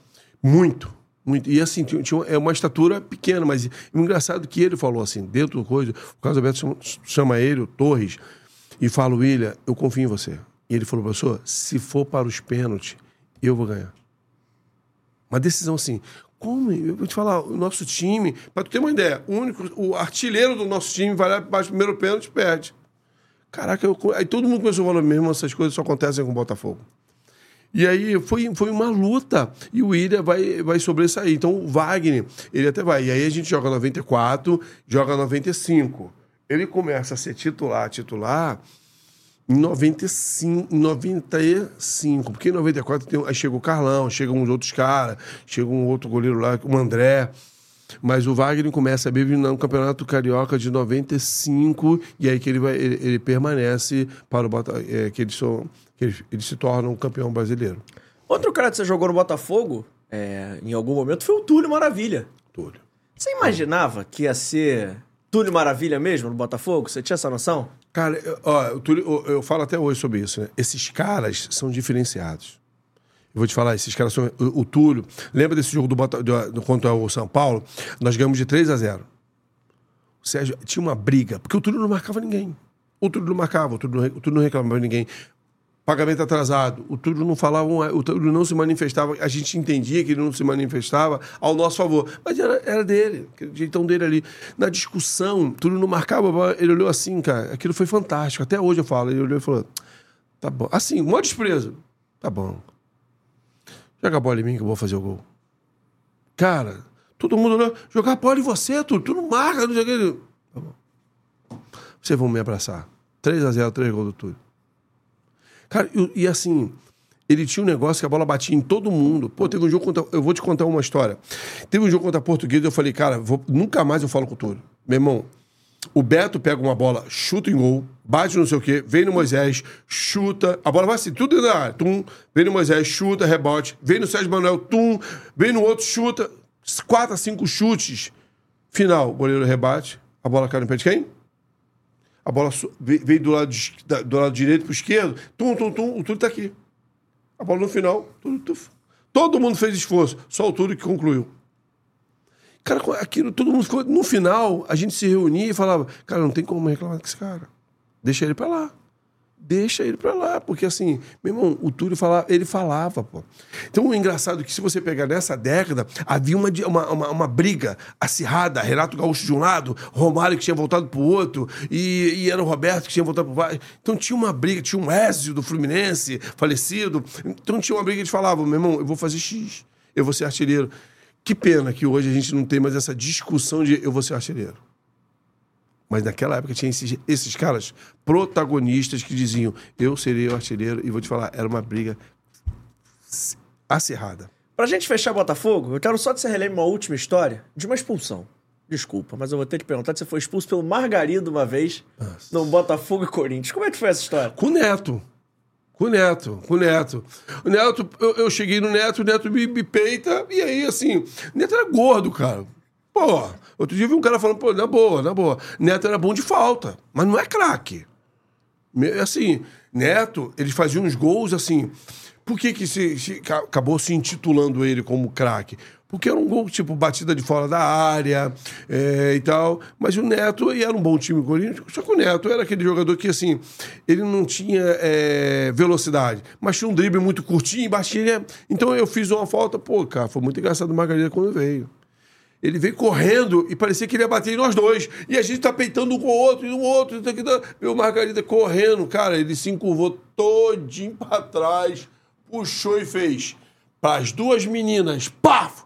O Neto xingou ele, o Neto. O Neto falou, ô seu isso, não sei o que. Ele falou, pra fora, vocês dois, briguem lá fora. Cara, que eu olhei aquilo, eu falei, mentira. E foi com o Neto, foi, e foi no Caio Martins.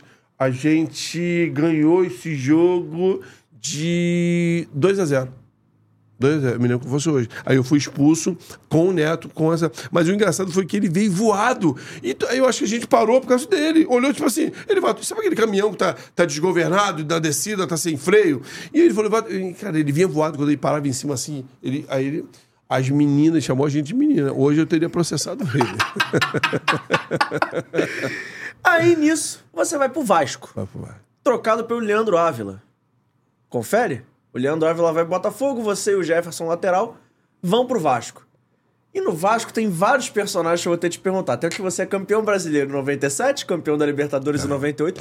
Tem muita gente boa, tem muita gente engraçada nesses times. Cara. Mas a primeira pessoa que eu tenho que perguntar, vamos começar da hierarquia do mais alto? É o doutor Eurico Miranda. Como é que foi seu Eu contato? achei isso não, cara. Pô, isso aí foi ó. Lembra, no Botafogo eu tinha uma. A gente, fala, a gente gritava com o cara. Pô, acabei de falar que o Sérgio Manuel chamou o presidente de Pinóquio, mas não foi assim, por boca de alguém, foi pessoalmente. Você é um Pinóquio. Você é um mentiroso, pô. Pô, eu chego no Vasco, então tudo a gente fala assim, ó, assina. Papel assina. Pô, ele faz uma reunião do teoria. Quando eu cheguei, aí pá, aquela coisa. Já na ligação já foi assim: eu tava em casa, ele me liga, eu atendo. Alô, Nelson. Eu falei, quem fala? Quem fala? Você já é meu jogador, pô. Aí eu falei, quem tá falando? Pô. Aí eu desliguei. Falei, desliguei.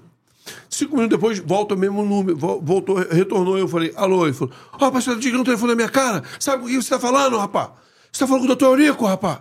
Aí eu já engasguei, gelei. Meu sobrinho tava do meu, no meu lado. Eu gelei e falei, do, doutor Eurico? Ele falou, é, tá maluco? E eu falei, tá, então tá, desculpa. Aí, fala aqui eu não sei o quê. Aí, quando ele, pra refrescar, porque eu fiquei assim, Falei, caraca, será que, que eu fiz? Será que é o doutor Rico?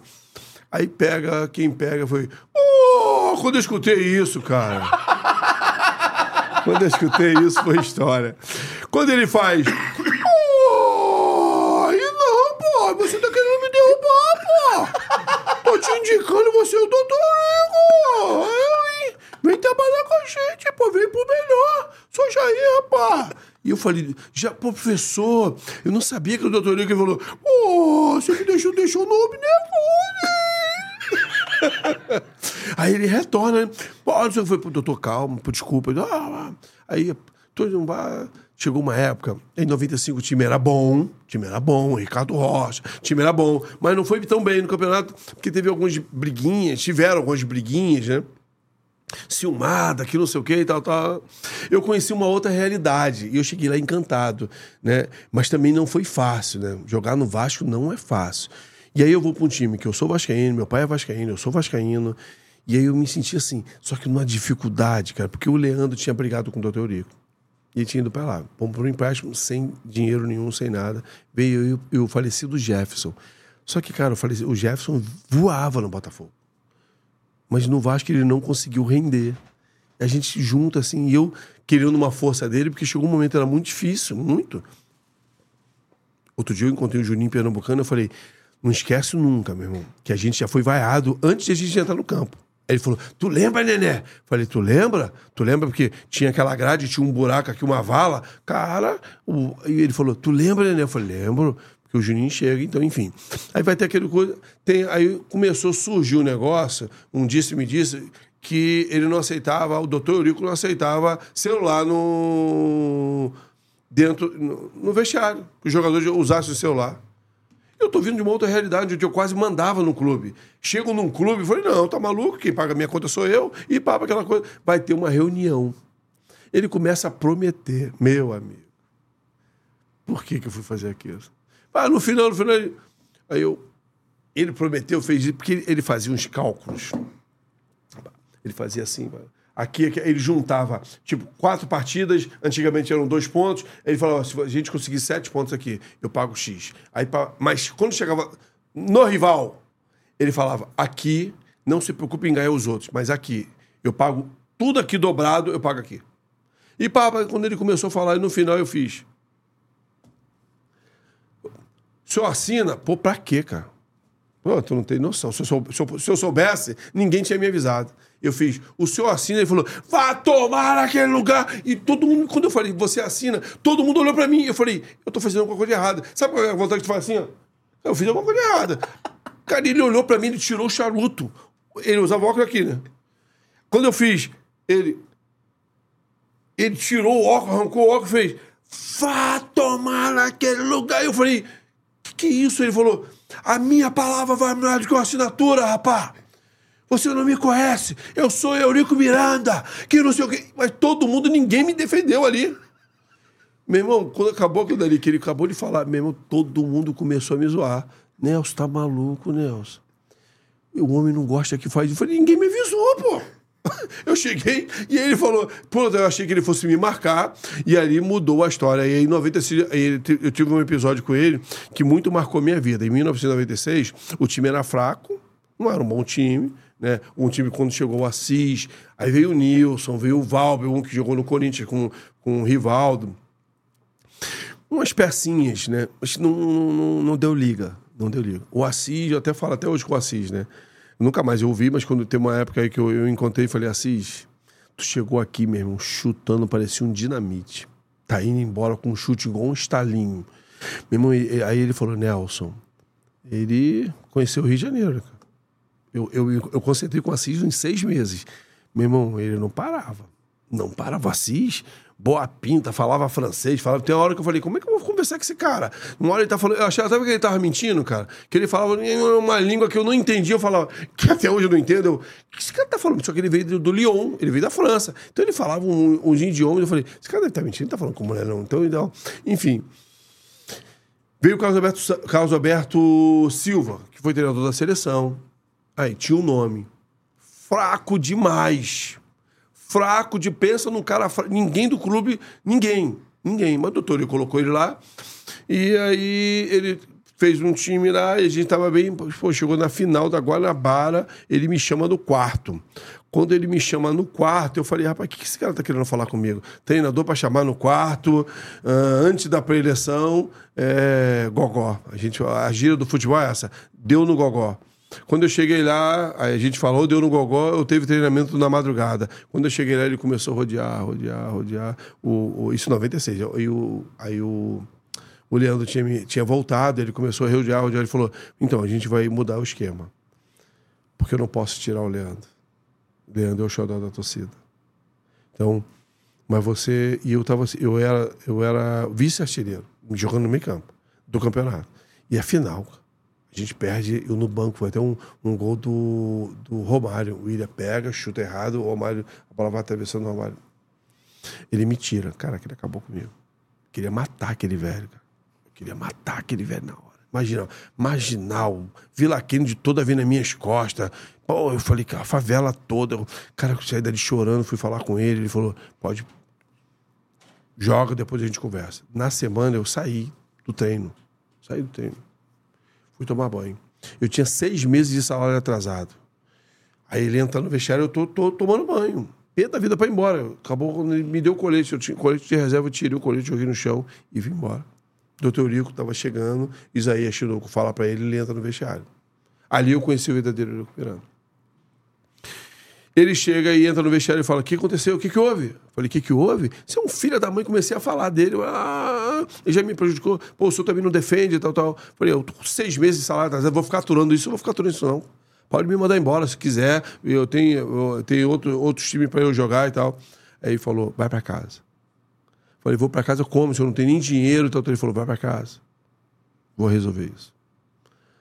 Cara, eu fui pra casa de manhã, o telefone de manhã, eu cheguei em casa, almocei, aí na época eu era, foi meu primeiro casamento, a mulher perguntou, então eu falei, não, tô chateado, aconteceu isso, isso. À tarde ele depositou meus seis meses. Assim, depositou, me chamou e tal. Aí ele começou a conhecer o Nelson, né, porque aí ele já sabia da minha personalidade, do meu profissionalismo. E aí é claro, evidente que a história muda muito mais. Você sabe, você sabe, é uma coisa que foi um divisor de águas mesmo na minha vida, foi a patolada, cara. Foi Que, inclusive, eu ia te perguntar agora sobre isso. Que história é Eu essa? sabia, não tem como não sentar em qualquer lugar. Digo, qualquer pessoa que fala. Tem gente que olha pra mim, eu tô no restaurante, olha assim, fala. Tu é o Nelson? Eu falei, isso aí. Por que tu meteu aquele. Por que tu meteu? Ah, Na igreja, cara. Ele fala. Na igreja. Na igreja, não. Na igreja, a menininha, a garotinha veio. Tu é patola? Tu patolou? Não, Porque aquilo foi. Então eu falei, foi, eu vi o pai, eu falei, não, não esquenta a cabeça, não. Veio os meninos. Aí ele veio. Tudo muito rápido, né? Aquele jogo. Quando eu falo que foi o divisor de águas, na- eu não, não foi aquilo. Ah, fez, fez aquilo por marketing, não, até porque não existia a quantidade de câmeras que hoje tem, né? Hoje, você hoje os caras, para falar, fa- faz bigode. Pô, vai pegar a história aí que a gente discute. Um xingando o outro. Não, hoje tem que ser ficar assim. Hoje futebol ficou muito chato, mas enfim. É, Eu vou pegar uma bola, a gente está perdendo de 2 a 0 no Mineirão, o, o Luiz Fernando pega uma bola, tenta me driblar, eu tomo a frente, só que ele dá o carrinho para tomar a bola assim de lado, nós dois caímos juntos. Só que o joelho dele bate no meu. E eu não tinha nem operado o joelho, mas doeu pra caramba. E aí, quando eu olhei, a minha vontade, se eu contar pra você, a minha vontade era dar um soco nele, porque não tinha câmera. Então, fazia assim, dava o soco, tu vai pegar várias coisas ali, dando um atrás do outro, tal, tal. E era aquela época muito mais marginalizada, hoje mesmo, hoje é muito diferente. E aí eu olho pro lado pro outro, aí eu olho. Falei, pô, essa parte aqui ele vai sentir. E eu tô escondendo a minha mão. Ó, eu pensando, pensamento bobinho. Eu vou lá, deu uma apertada. Cara, ele deu uma gemida na hora. Quando eu seguro, que eu aperto e vi. Ai, eu levantei assim, mas na boa. Só que, cara, eu falei, ninguém viu. Olha eu, ninguém viu. Pô, quando acaba o jogo 3 a 2 e tal, tal, que a gente desce o avião, que desce o avião, chega no Rio de Janeiro, começa todo mundo. Nelson, daí eu falei, ué, quem viu? E tá na televisão, rapaz. Te- Porque o jogador ele esquece, ele, ele não tem noção de que se ele tá jogando, se é o jogo televisado ou não. Hoje, claro, é evidente que se passa em todos os locais, né? Em todas as emissoras, seja na ela fechada ou aberta, o, jogador, eu creio que ele já tem essa consciência. Mas na minha época a gente não tinha essa consciência. O jogo hoje é televisado ou não é. Pô, eu achei que eu tava absoluto, cara. Quando eu fui ver, aí eu comecei a usar isso, usar. Falei, cara, eu gosto de brincar. Isso não vai mudar a minha masculinidade. Isso não vai interferir em nada. Então eu vou brincar. Eu acabei me ferrando com ele, me ferrando no bom sentido. Acabei me prejudicando. Porque eu comecei a brincar, falei, não, a próxima vez agora, pelo Vasco eu faço tudo. Pelo Vasco, e aí veio, isso veio corroborar, porque o Vasco, nós ganhamos o jogo. Perdemos 2x0, viramos para 3x2. E aí todo mundo começou. Eu falei, não, pro Vasco tudo, pô. Então a, a torcida do Vasco olhou aquilo como se valesse é, alguma coisa, tipo assim, é, isso aí, pra, é, ele é o guerreiro e tal, pro Vasco tudo. Só que os caras lá do. Pô, tu não tem noção quando tu chega no tribunal, no STJD. Eu acho que se eles levassem, se eles levarem um bandido e um jogador, meu irmão, acho que eles vão ter mais. é, serão mais lenientes ao- ao- ao bandido. E o jogador é uma, é uma, é uma raça que não dá para conviver em. Cara, é um troço absurdo. A forma como eles conduzem o julgamento. Eu, eu tenho uma história dessa até com o De Aranha. De Aranha que brigar com, com o promotor lá, começou a xingar ele, começou a falar um monte de coisa pra ele, o De Aranha levantou. Eu e o De Aranha sentado no, no- no- na cadeirinha, sendo réu, o cara começou a falar do De Aranha. De Aranha, isso já é não sei o quê, isso é antigo. Ele tá, o De Aranha começou a se inflamar, a carequinha, falou: Ó, tu não fala assim comigo, não, hein? É, cara, então assim, tem história absurda. Então, eu aí acabei, eu peguei quatro jogos, cara. E Por da patolada? Por causa da patolada. Por da patolada. Aí teve, na sequência, teve a do Ailton. Do Ailton foi muito mais escandalosa. E aí teve o Valderrama, só que o Ailton, mais experiente, começou a é, levar para o lado emocional, dizendo que isso estava prejudicando a filha, dizendo que isso no colégio estava interferindo, porque estavam estavam caçoando a menina e tal, tal, o filho. Aí, na, na a, a, aqueles que julgam entenderam que foi uma causa. Mas o Nelson, não. Ele fez. Aí me deram quatro jogos. E aí foi esse divisor de água. Aí o Santana. O Vasco, o Vasco, não figurou mesmo, uma língua, parecia um negócio assim, cara, uma língua, era uma língua de boi, cara. Eu tenho uma história do pai Santana que é terrível. Conta, por favor. Pai Santana, a gente foi viajar por. Eu, o, o, o Leandro Ávila vai se lembrar disso. A gente foi pra Índia fazer um amistoso lá e tal.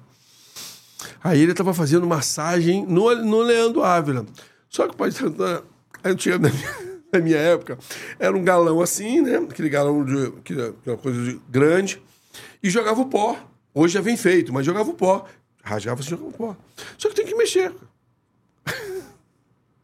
Pai Santana não tinha a madeira para mexer. E ele com a mão cheia de vaselina dentro do hotel. Aí eu achava... Ele acabou de fazer a massagem no Leandro Ávila, eu lembro como se fosse hoje. Pai Santana, tem um, tem um tem que mexer. Meteu-lhe a mão. E come... O Leandro fez. Pai Santana, eu não bebo mais isso, não. Ó, eu, tinha uma época que o Leandro nunca. Depois de demorou um bom tempo pra tomar aquilo. Ele, ele foi automático, ele com a mão cheia de vaselina.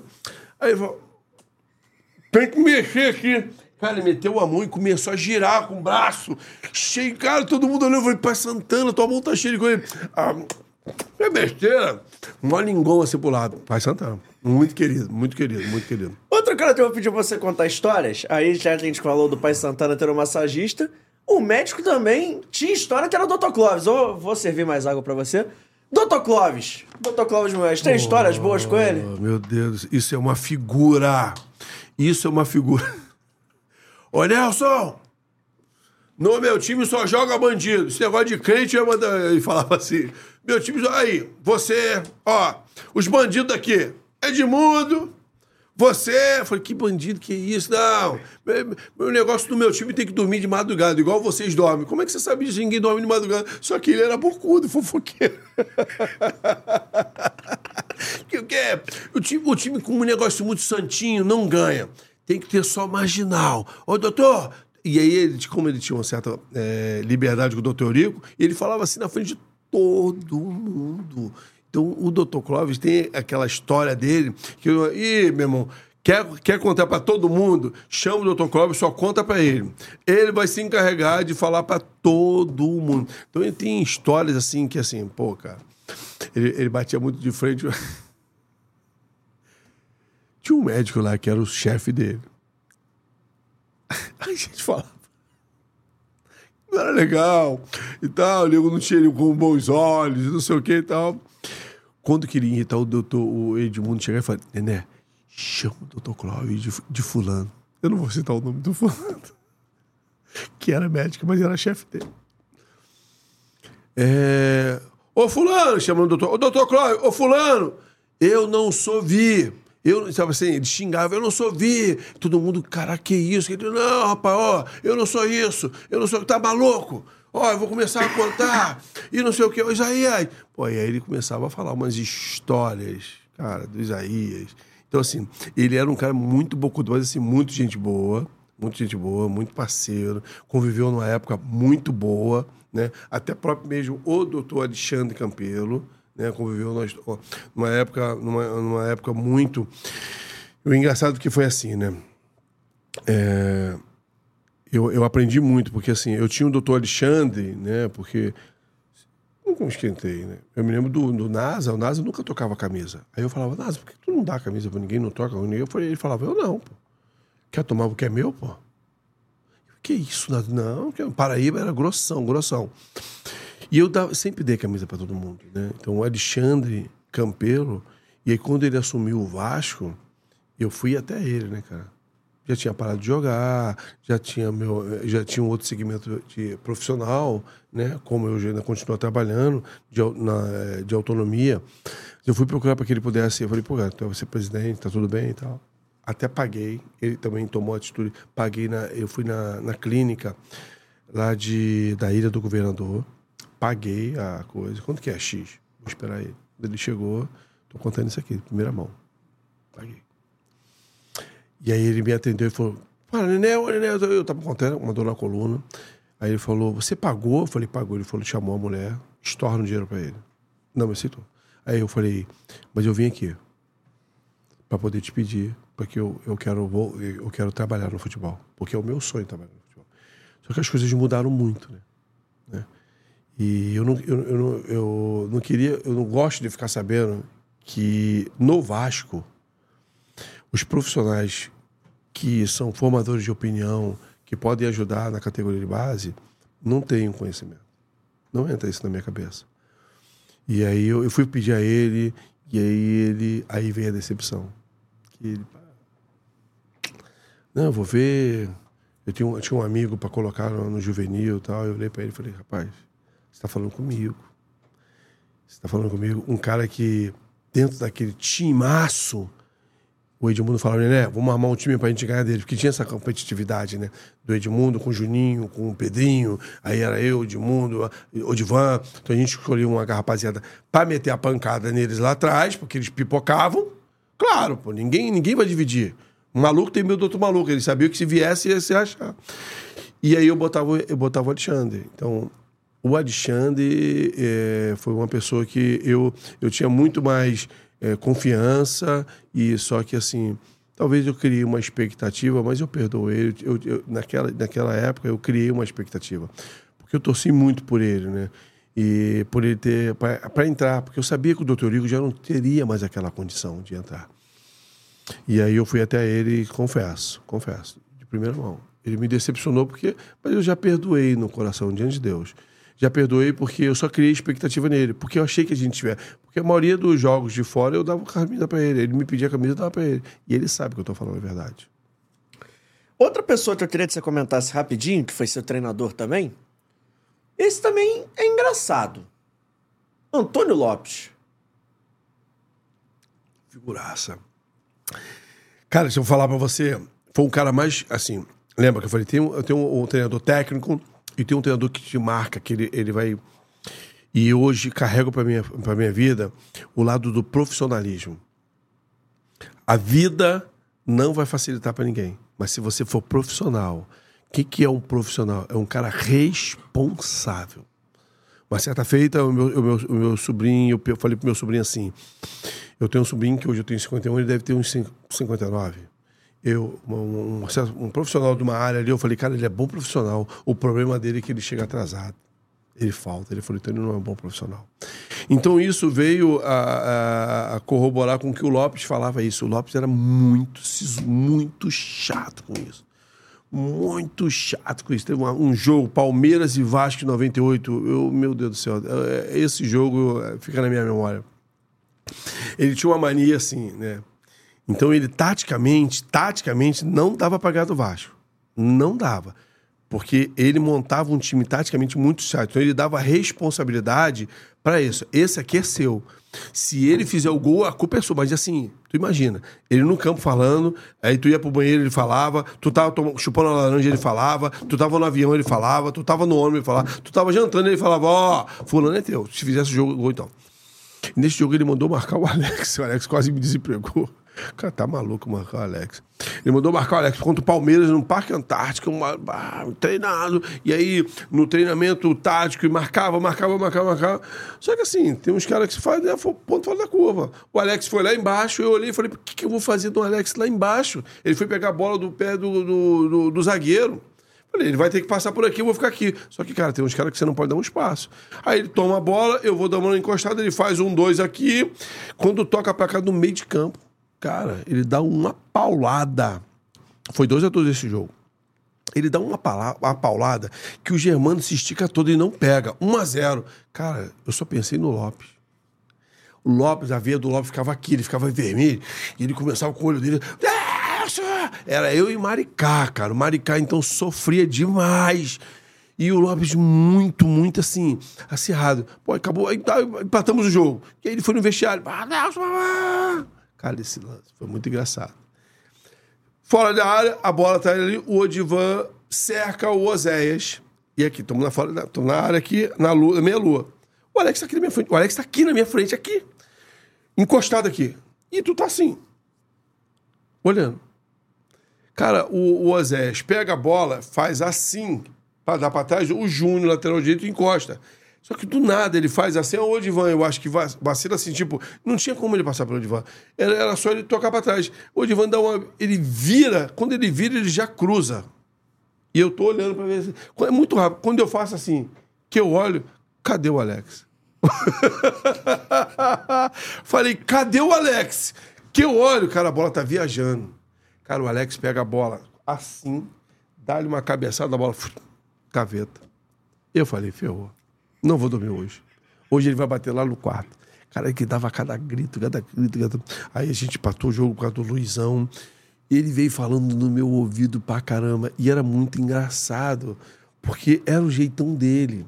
Mas assim, sempre foi maior paizão. Mas ele era muito sisudo com isso, né, cara? Ele é muito assim. Ele, era, ele não escolhia. Ele era assim com todo mundo, cara. Uma história que eu preciso saber do Lopes, que o Donizete me contou. Donizete Pantera, se eu vou entregar. Ah, é, figuraça, né? Falaram que uma vez roubaram a camisa verde do Lopes no vestiário. Tava no meio? Ele, ele, ele é supersticioso. Então, se você pegar de 97 pra cá, ele, ele ficava com a mesma camisa. A mesma calça e a mesma camisa. Só que ele começou a engordar, né, cara? Ele começou a. Eu acho que ele esqueceu de trocar também o tamanho. E ele era muito assim. Cara, tiraram a camisa, cara, do local pra ele poder. Meu irmão veio ele entrando no vestiário, maluco, doido. Quem pegou a camisa dele? Meu irmão falou, não brinca assim. E ele, quando ficava nervoso, o olho dele fechava mais ainda. Não brinca assim, eu tô falando. E aí, cara, esticava. Aqui que faltava cabelo, o restante subia. Cara, foi- era muito. Cara, tu já teve. Meu Deus do céu. E ele muito nervoso. Só que assim, só esconderam. Só esconderam. Mas ele se sentiu na ameaça da coisa. Claro, evidente que a camisa depois apareceu. Mas ficaram ali, ficou ali uns 40 minutos ali. Mas tu imagina ele nesses 40 minutos, ele não parava. E falou: e, e não brinco assim, eu não, não dou confiança, eu respeito todo mundo. E aquele jeito, aquela vozinha dele, pô, meu Deus do céu. Tem uma até que é do Luizão, né, cara? Essa. Os caras saíam, né, cara? É, aquela época era uma época festeira, festiva. Ele, tá chegando. Ele chegava muito cedo. Ele marcava o treino é, 9 horas, ele chegava às 7. Se ele marcasse às 8, ele chegava às 6. Então ele chegou. Os caras vieram. O Luizão veio de fora. Luizão. Mamado, mamado. Luizão veio entrando no vestiário, ele vinha saindo do vestiário e o Luizão entrando. Aí ele olhou pro Luizão e o Luizão tentou com. Pô, tu imagina, tu bate, tu tá doidão. Tu bate de cara com o chefe, tu fala, pô, não vou nem falar, né? E aí ele, bom dia, Luizão. Quando o Luizão vai falar bom dia, o jato voa. Vá, porque ele sai. Filha da mãe! Clóvis! Pô, o Luizão quase desmaiando assim. E fez vômito, aquele fez chafariz, cara. Tu tá brincando, tu imagina ele pulando pro lado. Esse filho da mãe! Tu tá maluco? Põe esse rapaz no DM! Cara, o D- o Le- Luizão, o cara de porco ficou no DM assim, ó, tomando glicose. Meu irmão, a, a entrada ficou cheia de vômito. Ele gritava, chama o Zé! Que era, uma- era o menino que limpava. Chama o Zé pra limpar! Esse filho da mãe não aparece na minha frente! Cara, só história com Lopes, cara. Só muita história com Lopes. E uma história maneira de você ter no Vasco, e aí não sei se é tão maneira assim, mas assim, foram, foi um clássico 4x1 contra o Flamengo, você acabou expulso. Salvo pelo Maricá. Salvo pelo Maricá. Como assim? Começou o jogo, né, cara? Então, assim, é, eu dei uma entrada no Leandro, lateral direito, que já tomou amarelo. Só que dessa bola eu perco a bola. E aí tudo também vem da experiência, né? Eu perco a bola. Só que, é claro, evidente que o Mauro, muito mais experiente, o que, que o Mauro fez? O Mauro veio, trazendo, veio, veio, veio recuando e o Sábio com a bola. Só que assim, tu já vem já azedo, eu falo, meu irmão, eu já vi que aquilo, eu falei, Vou chegar, não sai, vou dar nenhuma que tá querendo fazer gracinha, chamar a torcida. Ele já tava querendo fazer uma gracinha. E a gente tava até bem, já tava 1x0 o jogo. Tava bem no jogo, Edmundo, Evaí. Nós, nós não tinha... Cara, eu vou falar uma coisa pra você. Não tinha como tirar aquele título, gente. O nosso time, tecnicamente, era muito bom, muito. E era muito unido. Cara, e a gente só dormia tarde. Puxa, quando eu falo isso, eu falo, meu Deus do céu, só, Deus, só dormia tarde. Meu irmão, o Edmundo, o Edmundo ensinou umas coisas assim. Aí eu olho pro Edmundo, o Edmundo é, é sabe, tem uns caras iluminados, que não tem jeito, assim, você, você pode. É, são os caras que. Meu irmão, eles nasceram para aquilo. Então, assim, quando eu sou expulso, eu falo, meu Deus do céu. E aí vem o. O jogo continua, ele, eles até. E o Edmundo, graças a Deus, recebe e, o engraçado é que em 96, tudo começou em 96, né? O Lopes, que aquele negócio quando ele chegou, porque o Lopes chega em 96. Sai o Zanata, chega o Lopes. E o Lopes começou a, tipo assim, dar uma, a cobrar muito. Então tinha uma coisa muito relaxada. Chegou o Lopes com o perfil dele, né? Começou a mostrar a cara dele, a identidade dele. Muito sério, muito sério. Então aquilo pô, pra gente que estava já acostumado com algumas coisas e tal. E eu me lembro que a gente estava sentado assim no vestiário e o Edmundo falou, era o clássico, ele falou 96, porque a gente ganha. Primeiro jogo de 4 a 1 que era um time Bebeto, Júnior Baiano, não sei o que, era um time máximo do Flamengo, 96. Desculpa. E o, o Edmundo falou assim: cara, eu vou acabar com. É, a expressão do Edmundo foi tipo assim: eu vou me livrar disso, porque o Lopes tava pegando no pé. Vou, vou acabar com isso. Ele falou: vou acabar com esse cabeçudo. Vou arrebentar no jogo. Cara, é, é o que eu te falei. Esses caras, coisa de doido, cara. Poder da palavra. É o poder da palavra eu, vi, eu convivi com os caras que ele falava, vou fazer, e as coisas aconteciam. O Edmundo falou, vou acabar com esse jogo. Em 96, ele faz três gols. Eu falei, não, isso não pode acontecer. E aí ele toma aqui. Em 97, ele falou. Então, falaram para ele assim, o do Edmundo. Ele vai ficar sabendo.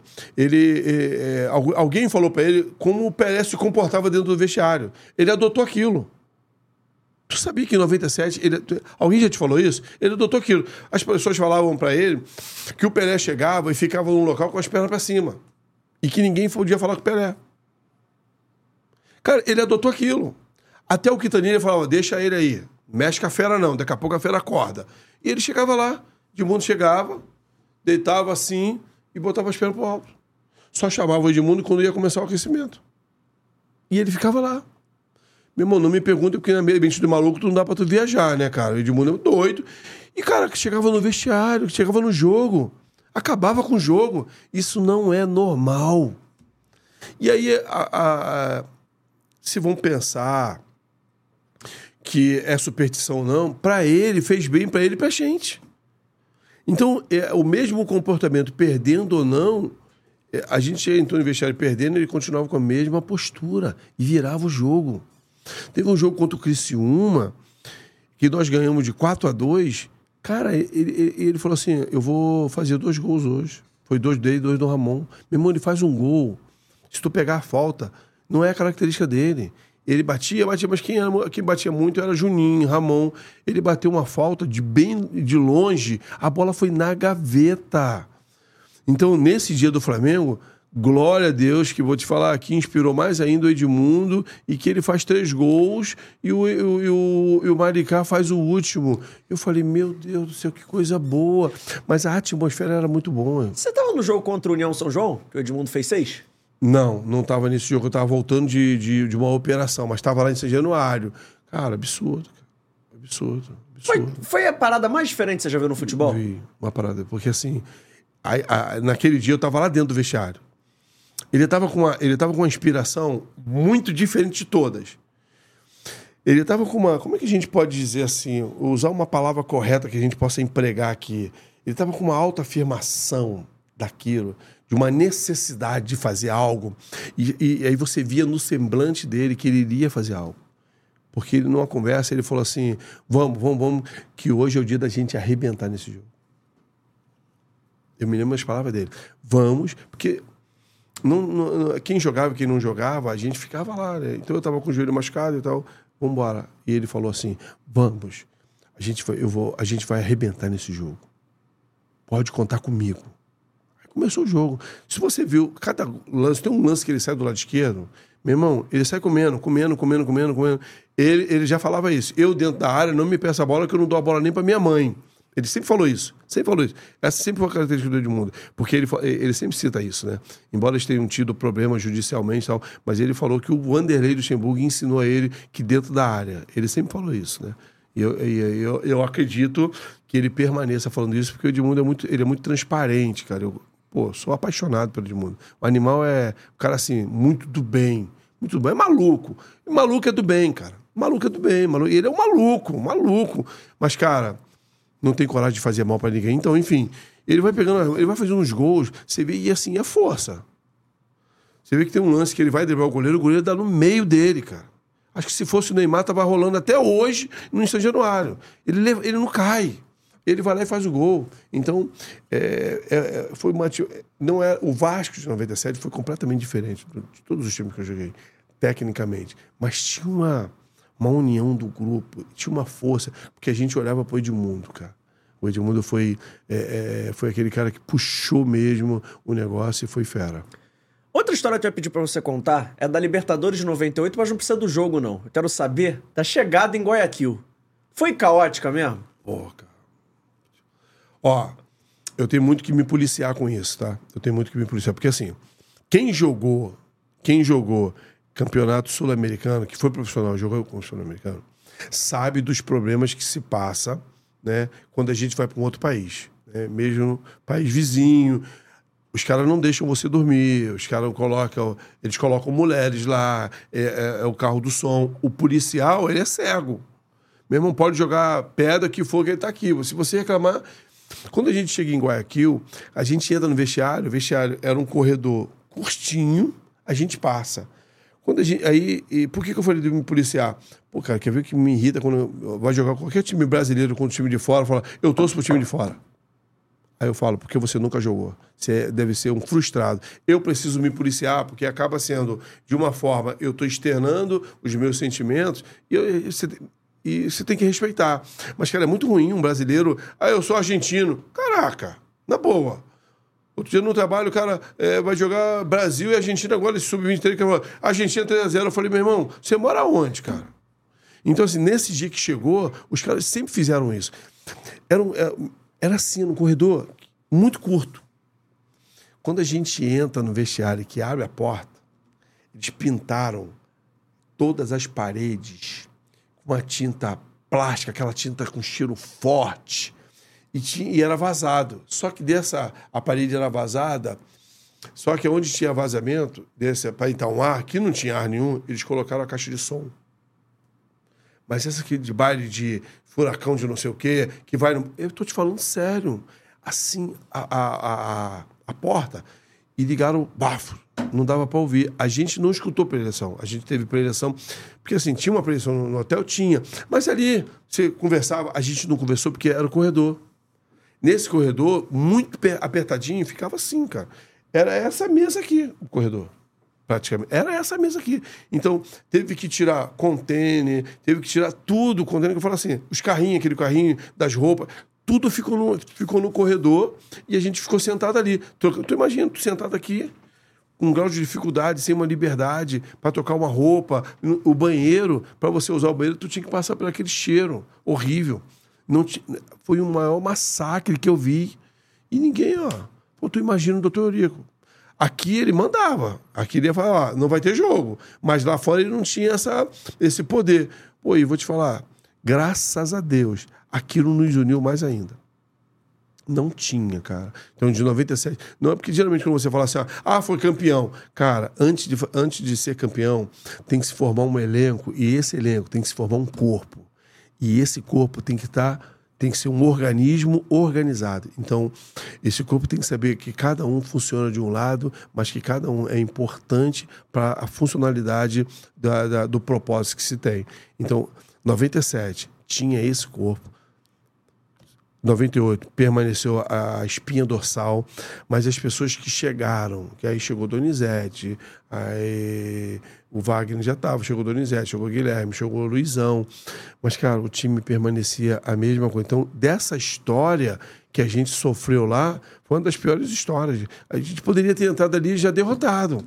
Mas, pelo contrário, o nosso time era um time tão. é, Era um organismo tão organizado que a gente sabia que a gente só iria sair dali.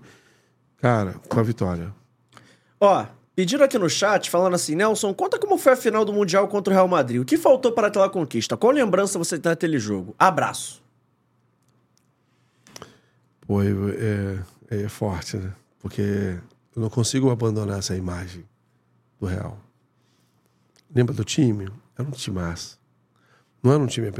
E eu vou te falar, tecnicamente era um time com menos é, técnica do que. menos técnica do que o time do passado, de 97.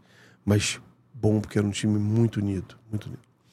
Se você vier me perguntar, né, a gente chegou 15 dias antes no Japão. E o Lopes, né, uma vez eu perguntei, ele, ele falou, aí ele me falou em São Januário, ele falou que hoje ele pensaria diferente. É porque ele quis resolver aquilo no primeiro tempo. Se ele não tivesse feito, eu não estou falando das substituição, tá? Das substituições, desculpa, que não estou falando das substituições.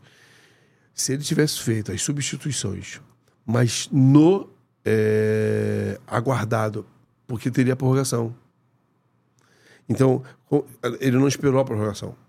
Se ele tivesse esperado, nós teríamos ganho aquela partida, porque os caras já estavam ficando cansados. Porque os caras chegaram dois dias antes. A gente estava lá 15 dias. Então a gente tinha muito mais gás.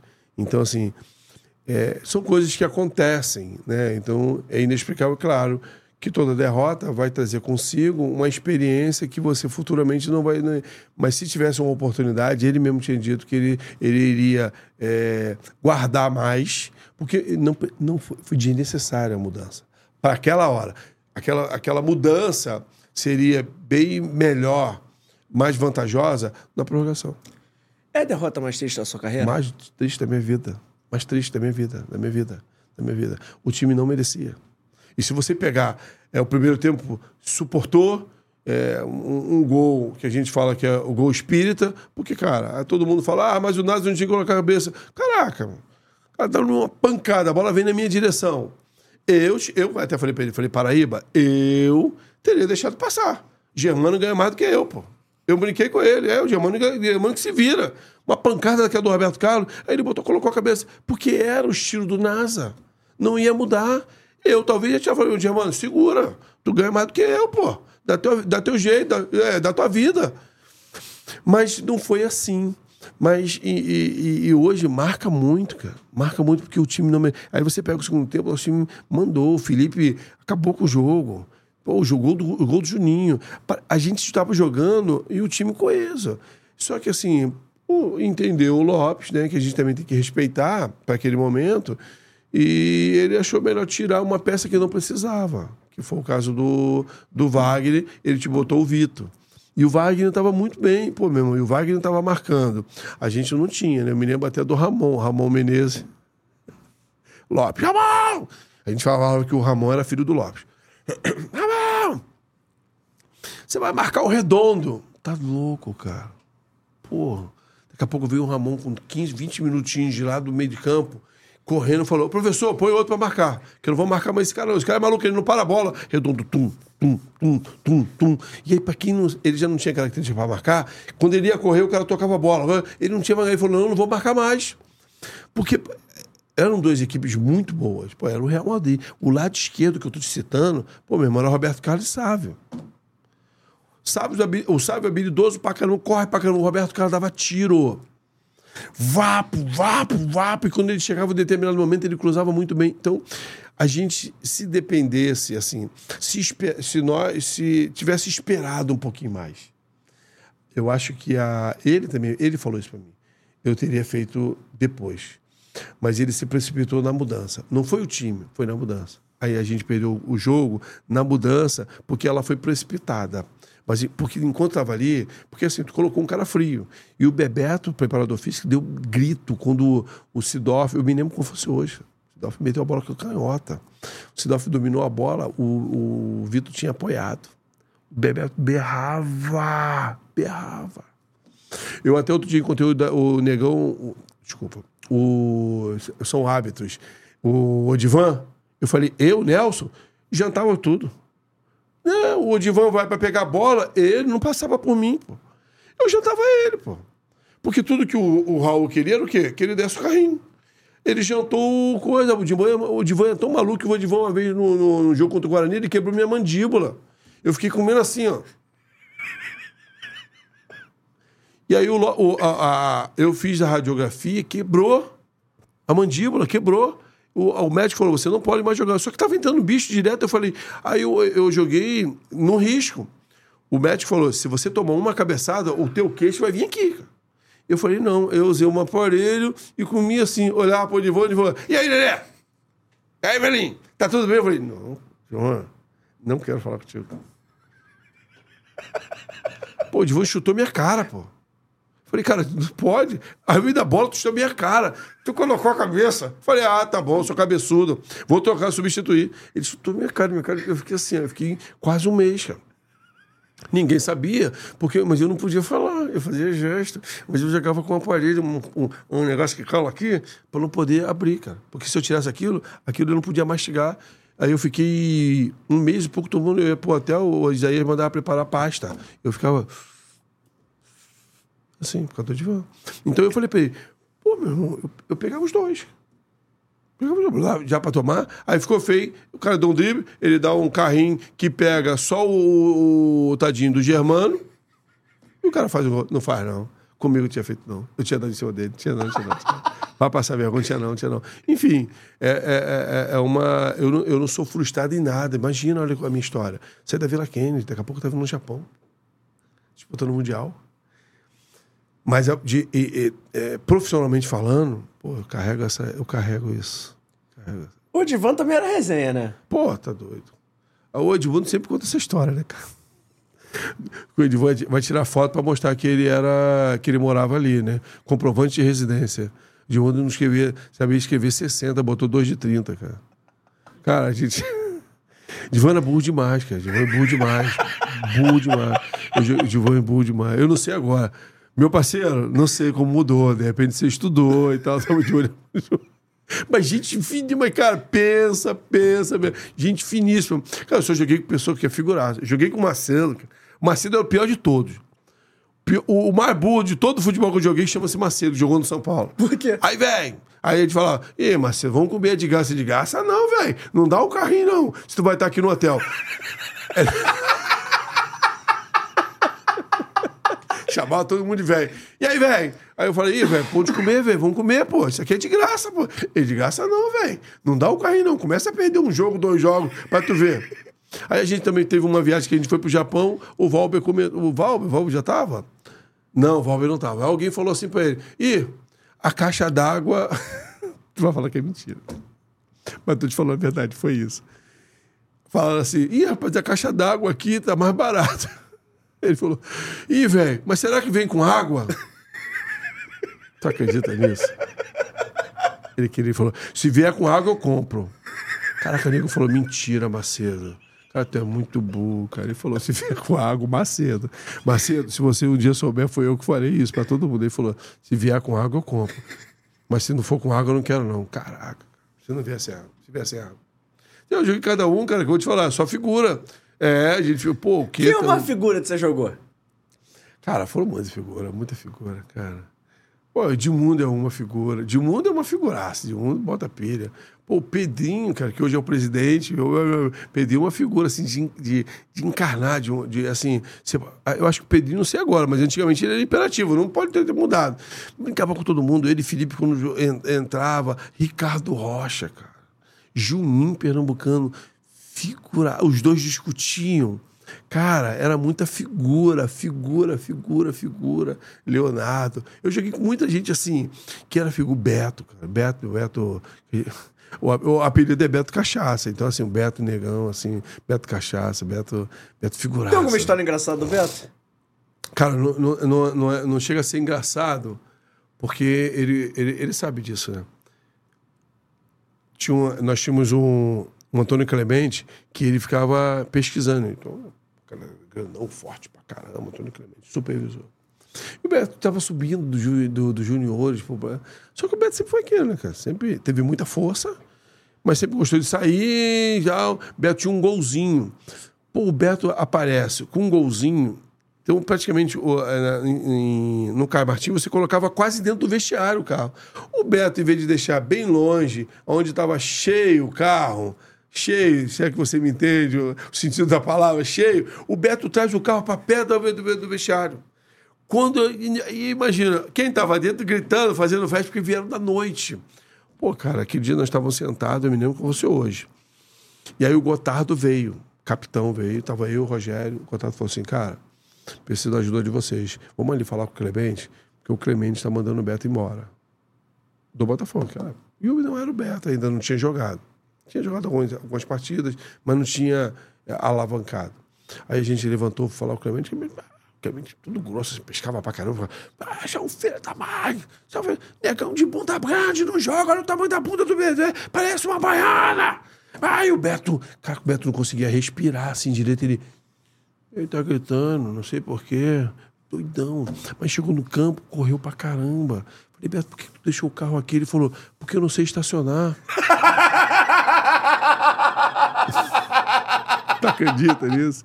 Porque eu não sei estacionar. Aí eu botei aqui, porque vem direto. Falei, Beto, mas aqui, abre a porta do vestiário, o teu carro tá na frente. E os teus convidados, Beto, fazendo. Meu irmão, o Beto era assim. Então, assim, tinha cada história dele, cara, vou te falar. Falei, cara, cada um que eu vou te falar, o Botafogo foi uma história pra mim. Foi, eu tinha que fazer um livro, cara, uma enciclopédia do, do Botafogo. E de treinador, quem foi o mais figura? Cara, o treinador foi Jair. Não, de mais figura, mais figuraça, mais figuraça. Não, tinha eu joguei com o Tarcílio Gonçalves. Só fumava. Tô te falando, cada um, rapaz. Ele botava o treino lá, aí eu. E como ele já tinha saído do Vasco, eu falei, ô, Tarcílio, vou dar treino. Ele segurava um cigarro, fumava um cigarro assim. Não, pô. Tô aqui, qualquer coisa, qualquer problema eu lhe oriento. E com um copo de. Ele, ele levava para o treino uma garrafa de uísque e bebia todo o treino na garrafa de uísque e não dava treino.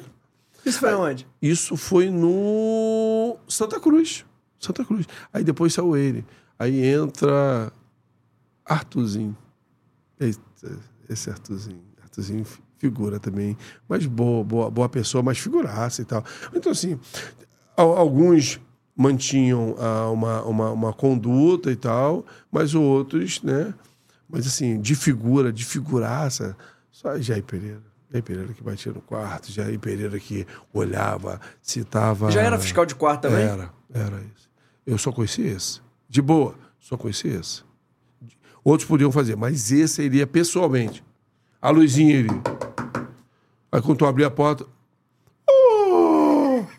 A voz dele, cara, se você já viu. Não sei se tu já viu. Tu sabe que eu não tô mentindo. Tu sabe que assim, a- a- dizem que eu imito igual ele fala. Oh, a luz aí, aí tu quer me quebrar, pô? Não, desliga. Não, ele fazia assim, tipo, com aquela mais. Não, não, desliga. Ô, café! Tudo ele chamava o café. Ô, café! Cara, o café tinha um, um, um pra aturar ele. Quem era o café? Preparador físico. É mole. Preparador físico. Tudo era o café. Café falou, cara, que o Jair me chama toda hora. E toda hora. Ô, café! Pô, ele batia, cara. Não, pode não, pô, pode não. Tem uma do Túlio em Santa... Ele bateu. Túlio, Túlio recebeu uma visita. Túlio recebeu uma visita no hotel em Santa Catarina e tal. Aí ele bateu lá. Eu olhei. Pô, vem aqui. Eu era o capitão. Ó, vem aqui. Ah, não, pô. O que foi? Não, tô sabendo aí que recebeu uma visita. Não, aí não. Aí ele tá querendo me derrubar. Falei, Jair, deixa o cara, Jair, deixa o cara, Jair. Não, pô, não. Tô te chamando, hein? Vem comigo, hein? Vem comigo. Foi eu, Jair, com roupa de dormir, cheio de sonho debaixo Túlio abre a porta, ele sai entrando. Aí ele encontra o convidado do Túlio. O convidado ou a convidada? É. a pessoa. Fala, Túlio. "Ah! Ué, vai jogar também? Pô, quando ele fez isso. quando ele encontrou. ele- Aí eu tava na porta ele. Ah, ah, vou jogar também? Sabia não? Aí não. Aí não pode colocar roupa. Ai, ai, não. Aí você quer bagunçar meu coreto. Foi. Tudo pouco começou aí. Não, calma aí, professor. Eu, aquele jeitinho do túnel. Não, calma aí. Não, não, não, aí não. Amanhã a gente conversa, hein? Mas, por favor, pede esse convidado pra sair aí.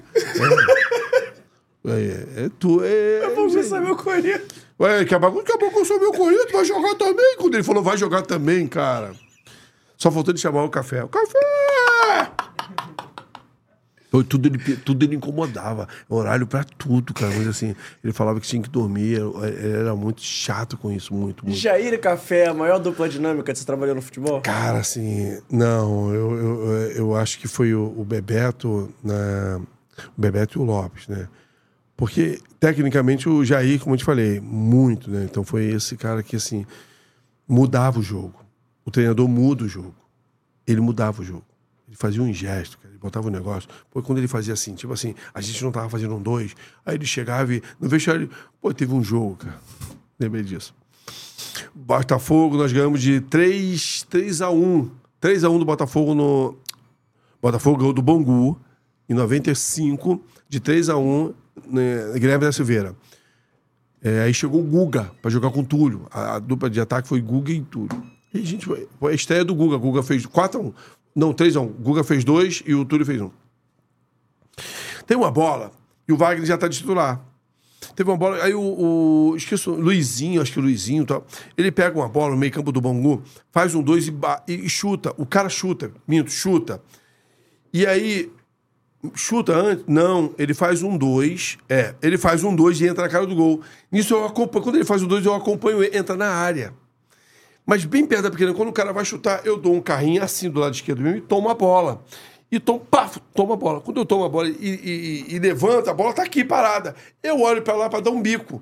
Isso bem dentro da. O Wagner tá caído aqui. Eu finjo que vou dar um bico. Esse mesmo que se levanta para tomar a bola, eu uf, dou o ovinho. Mas foi muito. Faço assim, dou aquela mas dentro da área, dentro da pequena área, não foi dentro da área, dentro da pequena área. Cara. Pai, o jogo vai com a galera. Ah, acabou o primeiro tempo. O Guga veio dentro, dentro assim, do campo e falou assim pra mim: Que isso que tu tá maluco, cara? Meu irmão, tu tem muita personalidade, tu deu um ouvido dentro da pequena área. Então, até então, pô, meu irmão, daqui a pouco entra ele. Oh, cadê ele? Cadê? Eu bem lá no cantinho tomando assim, oh, cadê ele? Cadê ele? Quando ele me viu, ele, oh, você não faz isso não, não. Vou trocar de cardiologista. Ele falou: Você quer me matar? Ô, oh, Café, tira esse, esse menino, cuida dele, Café. Ô, oh, ô, oh, presidente. Chamou o Montenegro. Falou: Ô, oh, presidente, bota um psicólogo pra esse garoto. Aí não dá, não, pô. Ele quer me matar. Treinador. Cara, porque foi dentro da pequena. Só que deu certo. Então, assim, eles foram bons tecnicamente. Mas o Bebeto e o Coisa, o Bebeto tanto na parte física e o Lopes na parte que aí me conscientizei de que para ter o sucesso você precisa ser um profissional. Olha só, já já a gente continua. Antes, vou falar rapidinho sobre o Dicas de Mendoza, a capital do vinho na América do Sul. Você quer conhecer, o QR Code aqui do lado te ajuda. Aponte seu telefone para lá e você pode aí montar o melhor roteiro para o enoturismo da sua vida. É isso mesmo, Mendoza é a capital do vinho na América do Sul. Você vai conhecer as melhores vinícolas, os melhores vinhos, os melhores passeios, tudo com a galera do Dicas. Eu recomendo, eu já fiz essa viagem, eu costumo falar. Se vocês quiserem me convidar, eles têm meu WhatsApp, é só mandar aquele zap esperto que eu vou de novo, tá? Eu faço Olha só minhas fotos, bota minhas fotos, bota minhas fotos. E olha só, olha o sorriso, olha a alegria. Se vocês quiserem me chamar de novo, contem comigo. E você que aí quer fazer essa viagem maravilhosa, aponte o telefone para o QR Code. Continuando o nosso bate-papo, mas antes, rola um sorvetinho esperto aqui no Fora do Jogo da galera da Vitale Gelato, o melhor gelato italiano do Rio de Janeiro. Você quer fazer seu pedido, o QR Code passa aqui na tela. Aponte seu telefone, lá vai ter o site, o Instagram e também o telefone. Vamos começar pelo Instagram, que é o Vitale Gelato. O telefone que é o 2199-447-3900. Vou falar devagar para você anotar. É 2199-447-3900. Tem o site da Vitale Gelato que tem pede usando o código FDJ10, código exclusivo para quem assiste o nosso programa. Tem aquela moral especial com 10% de desconto além das promoções de gente. Lembrando que é sem gordura hidrogenada e sem conservante, feito com ingredientes frescos e selecionados. Opa! É meu telefone. É pra virar na direita, Pra na Vila das Américas. E é pra pedir na. Vitale Gelato. Olha só. A promoção. Lembrando, você pedindo dois potes da linha clássica, você paga 100 reais. Um pote da linha clássica e um da linha premium 110. E dois da linha premium 120, já com a taxa de entrega inclusa. A gente agradece demais a galera da Vitale Gelato, que hoje mandou pra gente o sabor de chocolate branco com avelã. A gente vai mostrar aqui. Coisa linda, ó. Tá geladinho. Vai tomar um sorvete com a gente? Oh, sorvete com Então serve pra gente aí. Vitor Vita, o homem que saiu de Baiana na Intendente Magalhães. A gente agradece demais a Vitale Gelato, ao Tafarel, a toda a equipe dá essa moral pro nosso podcast. Show de bola. show de Seguindo aqui no nosso bate-papo. Seguindo. Eu vou até me concentrar, pô, esse papo do Jair é muito. Esse papo do Jair é muito bom, cara. Eu começo a rir, não tem jeito. Não tem jeito, é muito bom. Você marcou uns caras maneiros durante a carreira, né? doido, tá doido. Quem só a base da paulada tinha que parar? Quando você achava ele, né? Quem? Quem achava ele? Quando você achava ele, o Palhinha, cara. O Palhinha, acho que pra mim foi um dos piores, dos piores meias que eu já peguei. Porque ele não parava a bola, né? Porque assim, quando você pegava, eu peguei o de- falecido Denner, que ponto fora da curva, mas ele carregava, então te ajudava. E, eh, o bom, o pior do marcador, tipo, eu joguei muito, joguei, categoria de base com o Edmundo e joguei contra o Edmundo.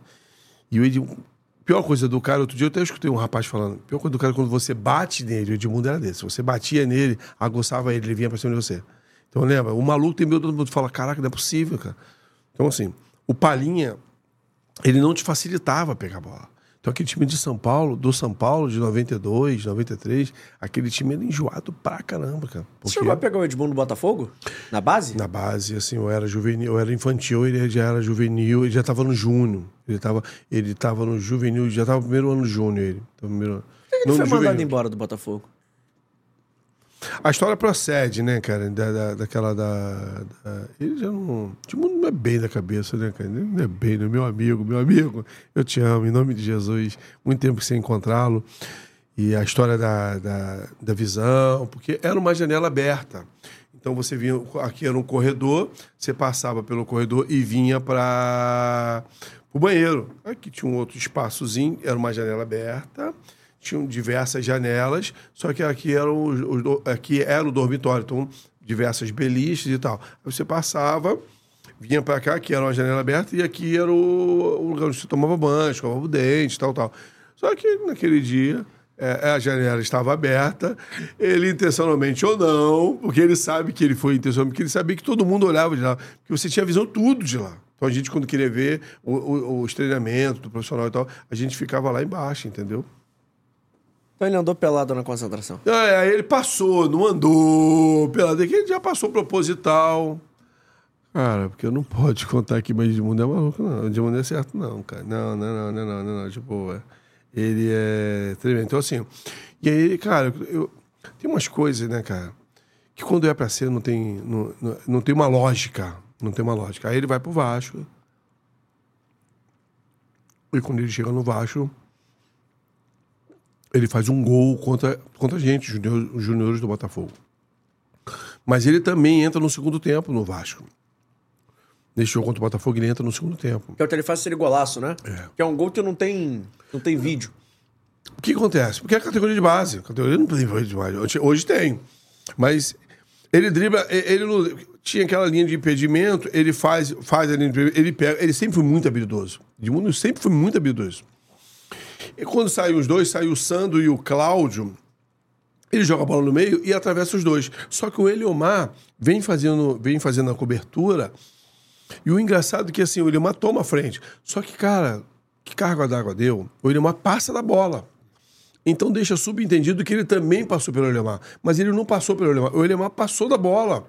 A bola deu um kick no Maracanã e tal. Aí a bola sobrou e tu. Eu falo, cara, é uma coisa que tinha que acontecer. Então, aí dali pra lá, começa a falar que ele faz um gol antológico, não sei. Ele não dribla. É, é, fala assim, ó, também não vamos tirar o mérito dele. O gol foi. Ele. Habilidoso, ele só dá um totozinho. Mas ele dá, ele dá um tapa no meio dos dois, que saem pra fazer a linha de impedimento, ele salta sobre os dois. A bola faz assim, o Elemar vem na diagonal e toma a frente dele, só que o Elemar passa da bola. Quando o Elemar passa da bola e passa dele, ele continua numa linha reta, o goleiro sai, dar uma cavadinha. Também qualidade técnica, mas aí dali para lá as coisas mudam, a vida, as coisas. Essa jogada fez com que a, a, as coisas mudassem na vida do Edmundo. Nelson, vamos para as nossas perguntas gerais? Que o papo tá ótimo, mas eu quero te conhecer um pouquinho mais. Primeiro o jogador, depois o. Ne... Vamos primeiro pro Nelson, depois pro Nené? Nené. Fechado? Estádio mais difícil você já jogou? Aquele que você não gostava de jogar de jeito nenhum. Itaperuna. Eu falei dele ontem. É maluco. Era certo na sexta-feira a gente sentia alguma coisa, chinelinho. Pô, era muito longe, a gente ficava na beira da estrada. Nossa, mas demais, pô. Serra Dourada, muito bom. Então, mas como é o estádio que eu não gostava de jogar, e eu, e eu peguei essa época, falei disso ontem. Eu sou da época que tinha o América de Três Rios, eu sou a época do Campo Grande. Eu, eu peguei em 92, inclusive, o Roberto, o Roberto, Roberto Dinamite, é, ele jogava no, no, Campo Grande em 92, depois de 93 ele vai pro Vasco. Então tinha, tinha, tinha, time, tinha campo ruim demais. Mas o Itaperuna, pô, não, não pela cidade, mas era longe pra caramba. E o hotel, a gente ficava na beira da estrada, pô. Então tu falava, não, não vou jogar não. Então, dificilmente um jogador titular queria jogar lá. Um lugar que você queria ter jogado, um estádio e um time, enfim. Posso falar sincero? Pode. Eu fui realizado, joguei no meu Vasco. Então, assim, o que acontecesse dali pra lá, eu já estava realizado. Eu, outro dia até falei com o Pedrinho, falei, você fala que você. Ele, ele, ele, ele fala. Nasci Vasco, sou Vasco, amo Vasco e vou morrer Vasco. Eu falei, eu só vou acrescentar. Eu falei, eu nasci. É, nasci Vasco, sou Vasco, joguei no Vasco, amo Vasco e vou morrer Vasco. Então, para mim, aquilo foi uma realização, porque não que os outros demais clubes, né, mas o Vasco, porque me, me trouxe e me traz até hoje a figura do meu pai. Sabe quando você é, é muito forte, né? Sabe quando você faz um tosse você sabe que alguém que não está presente, mas que está te olhando e falando assim: meu filho realizou meu sonho. Então eu fui a.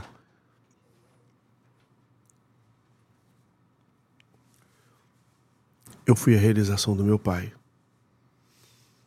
E até isso deve ter uns oito anos aí. Eu encontrei uma pessoa que conviveu com meu pai, muito velhinho, e ele acabou comigo assim. Então ele me trouxe uma algo muito muito muito sério, muito forte. Ele falou: "Teu pai se realizou em você". E eu não tive é, aquele abraço do meu pai. Meu pai quando morreu, morreu, eu estava no colo dele. Então ele teve um infarto fulminante, ele tombou com a cadeira, eu também junto com ele. Essa é a minha visão. Então, eu acho que Deus fez esse. Já era um coroa assim. Ele falou: Teu pai com certeza se realizou em você, porque ele queria que todos os teus irmãos jogassem um jogar. E todos eles jogavam bola. Todos, todos. Você chega na, na Vila Kennedy pergunta a família 1921 porque é como é conhecida a minha família. Por quê? Porque a família já era grande, já tinham 20 filhos. E as duas casas meu pai comprou.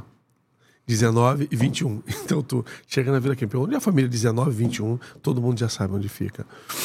Onde está. Então ele falou: teu, teu pai queria que teu, alguém do, da tua família. Então eu, eu, eu, eu, eu, eu falo que eu fui realizado. Eu sou realizado. Entendeu? Então eu não tenho frustração nenhuma.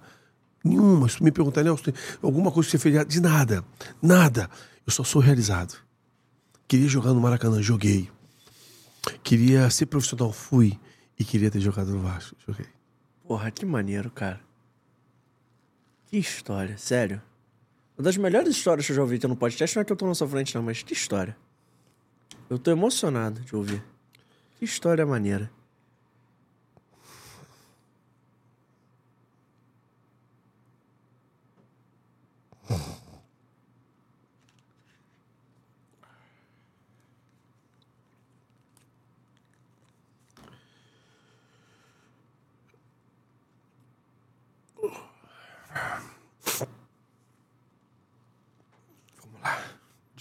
Nada. Vamos lá. Nelson, um jogador que você queria ter jogado junto.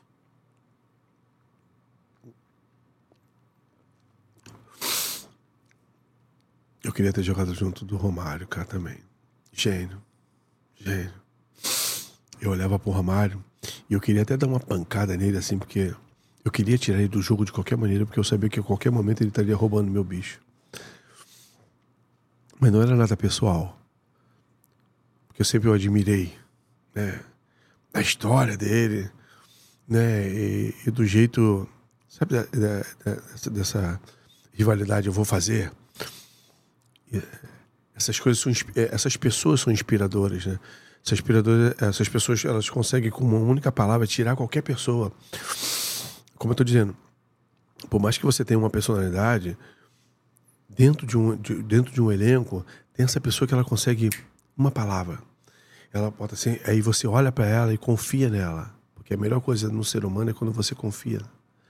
Quando a pessoa confia em você, quando você traz para traz pra si a responsabilidade e fala assim, ó, eu sei, e aí, independente de qualquer coisa, você sabe quem você é. E aí eu vejo o Edmundo, é, o Túlio, esses caras, Renato Gaúcho, é, sabe, Romário, eu sempre fui fã do Romário, dentro Ronaldo Fenômeno. Tá doido, cara. Ronaldo Fenômeno, então assim, então, eu, eu como ele é mais novo, mas ele é da minha faixa etária para jogar, eu peguei, joguei muito contra o Romário, eu tinha. Falei, cara, esse cara, tu deve correr para ele para falar, meu irmão, eu, a qualquer momento meu bicho tá garantido na, na, na, na tua mão, entendeu? Melhor jogador que você enfrentou?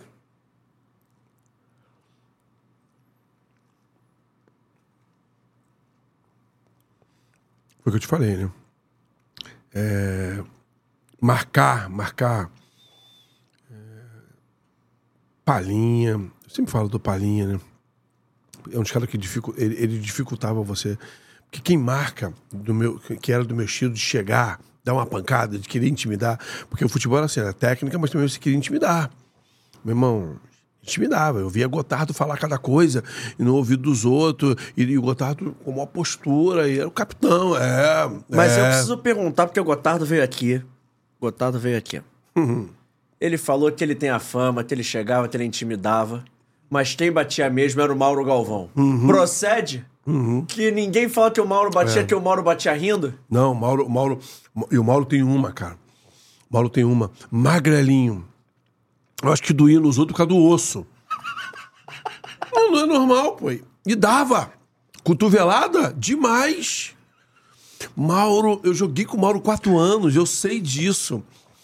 Só que eu ia citar, joguei com o Mauro, joguei com o Gotardo.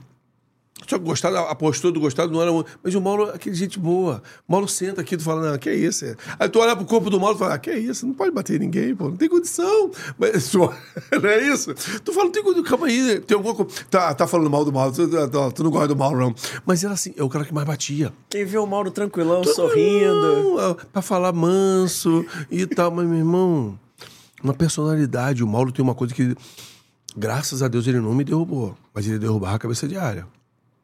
Porque a bola vinha toda perecando, ah, o Mauro gritava teu nome antes, cara. O que nego faz para dar um. O que o Divan fazia com facilidade para tirar da área, o Mauro vinha para dar um passe. E aí? Ele gritava teu nome. Nelson, puf! A bola ia. Tu fala. Quando ele, tu ia falar, é o Mauro. Quando o Mauro vinha na bola, tu fala, ele não vai dar chutão, porque o Mauro não dava chutão, né? Aí tu fala, ele vai dar o passe. Então, assim, Gotardo batia pra caramba. Pô, O Mauro. Então eu peguei uns caras que assim, meu irmão, pô, Luizinho Cantanilha, meu parceiro. Luizinho batia direitinho também? Luizinho, Luizinho o quê? Nené, dá mole não, pô. Nené, dá mole não, cabelo liso, nené, dá mole não. É, vamos chegar. NASA. Então eu joguei com jogadores que, meu irmão, vou te falar, era osso. né? Então eles são. Mas são gente boa demais, mas batia. Melhor jogador que você jogou junto? Ah, eu não. Muito bons jogadores, né? Tem o Juninho Pernambucano. Ramon, sempre gostei muito do Ramonzinho. Ramon é aquele cara tati- taticamente perfeito. Pra bater na bola, perfeito. É, Edmundo, cara. Edmundo era. Edmundo completo. Mauro. É uma segurança. E vou te falar. O Divan era uma segurança. Né? Divan. E aí o bonito do Divan é que ele fala, eu aprendi com o Mauro. né? E o Lopes pegava muito no pé do divã. E eu creio, eu nunca escutei assim, mas eu creio que o, o Odivan tem que tomar cuidado porque a gente tem uma certa liberdade perto, a gente não tem esse negócio de bullying, mas a gente tem que respeitar. O Odivan sempre falou do, do Lopes, assim, porque ele pegava muito no pé do Lopes. Assim. Teve uma época que o Odivan quis. Aí ele falou: Ó, oh, se você não voltar a caçar os outros, porque tu é. Tu é pantera, tu é animal felino. Tu é caçador. Se tu não for atrás, tu não joga comigo, não. Pô, o quê? Ele falava isso pro Nasa uma vez. A gente ele falou: Nasa, se tu der um passe de esquerda, eu te tiro. Porque o Nasa queria, acho que o Nasa queria bater de, que, de canhota. Quando o Nasa virava, cara, a bola não saía do chão. Aí era contra-ataque, ele se irritava. Então o Lopes, Lopes tinha isso. Então o, Lopes, eu, eu, o Odivan também. Então eu, eu joguei com. Eu, eu, sou um privilegiado. A minha safra, cara, eu, tenho, eu sou um privilegiado, cara. Nossa, teve uma época em 96 que teve seleção carioca e seleção paulista. Eu, eu peguei seleção, a gente saiu até da Colômbia, foi direto, eu peguei seleção carioca, eu e Luizinho, conta de Jalminha e Marcelinho. Meu irmão, os caras vinham fazendo é, tabelinha de cabeça. Imagina isso. Eu já fui logo pra cima de um. E o Vanderlei, vai pra cima dele que ele é bandido. Eu falei, olha só. Falei, Luizinho, Luizinho falou, Nené, não tem jeito. Na bola não vai dar pra gente parar os caras. Eu já cheguei em cima do Djalma. Ele perguntou o Djalma. Eu falei, Djalma, não tem jeito. Se fizer graça, de foquinha aqui, vai ficar sem a cabeça. não, não dá pra parar os caras, pô. Pô, seleção, os caras, tum, tum, tum, tum, Marcelinho. Ah, eu falei, Marcelo. Aí uma, fui pro Marcelinho, o Luizinho faz até um gol. Luizinho vai falar com, com o Marcelinho, Marcelinho, eu falei, já cheguei eu, porque era assim. Aí eu já cheguei e falei, Marcelinho, logo te avisar. Meu irmão, isso aqui é um jogo comemorativo. Cada um já recebeu o seu. Se fizer graça, não volta pro clube. ah. Encontrei o Roger outro dia, o Roger até me perguntou, acho que no, na, na, na, na emissora onde ele trabalha, ele falou: cadê o, aquele rapaz, o Nelson, que jogava rindo? Vamos jogar um jogo, tá, Roger, 2 a 0 a gente perdendo. E o Roger tá. Eu falei, irmão, não saí de casa da Vila Crime para ficar perdendo, fazer firula, não. Dei uma, dei duas. Falei, pode ralar daqui. E vou te falar, se tu não sair, eu te quebro.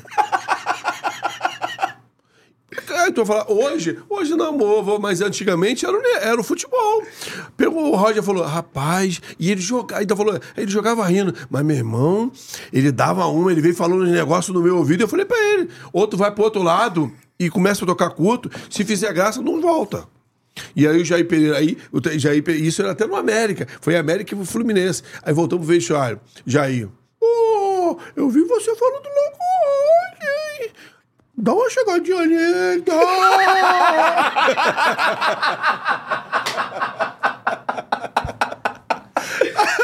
Jair tinha umas expressões.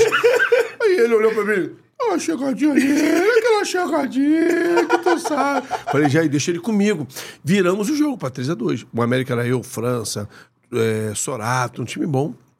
Em 2002, um time bom. E aí o Jair foi treinador. Pô, Jair sempre. Eu, eu, a minha vida sempre entrou o Jair, mas eu, graças a Deus, peguei. A minha a safa com quem eu jogava era, era, assim, era preocupante, cara. Era preocupante, porque assim, o outro lado também tinha um bons jogadores pra caramba. Nelson, comida favorita? Tudo. Minha, minha, meu apelido é... Eu não te contei essa, não, então, te contei essa. Fui Botafogo pra comer. Subir pra subir. E aí, meu, eu passava fome. Na VK passava fome. Chegou aí lá, meu irmão, aquela bandeja no Rio Sul, no Atlântico Sul. Pá, no Atlântico Sul.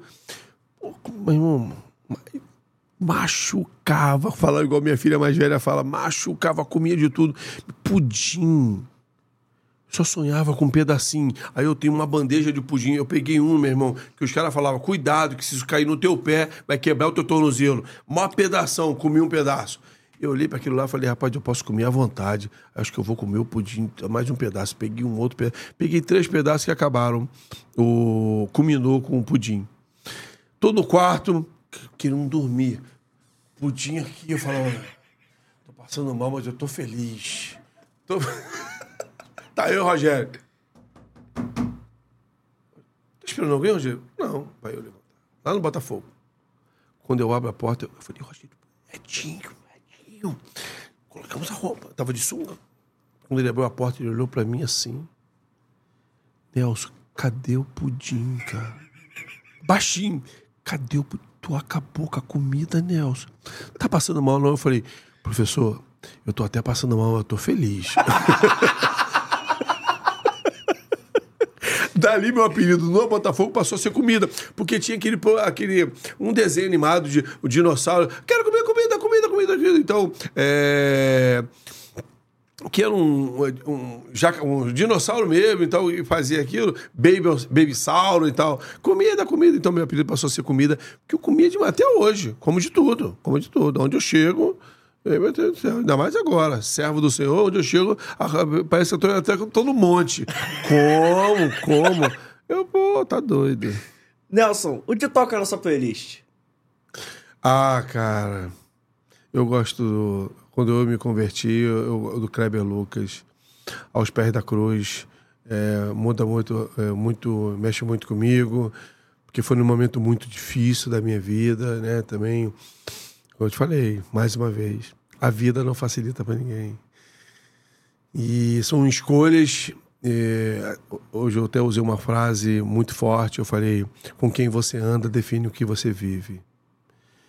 E aí, por causa de escolha, eu nunca fumei, nunca fumei, nunca fumei, nunca bebi, nunca cheirei. Mas as minhas escolhas é, me fizeram viver aquilo que eu não queria, que eu não estava preparado para viver. E, e num momento muito importante da minha vida, porque foi um momento muito importante, porque era um paradoxo.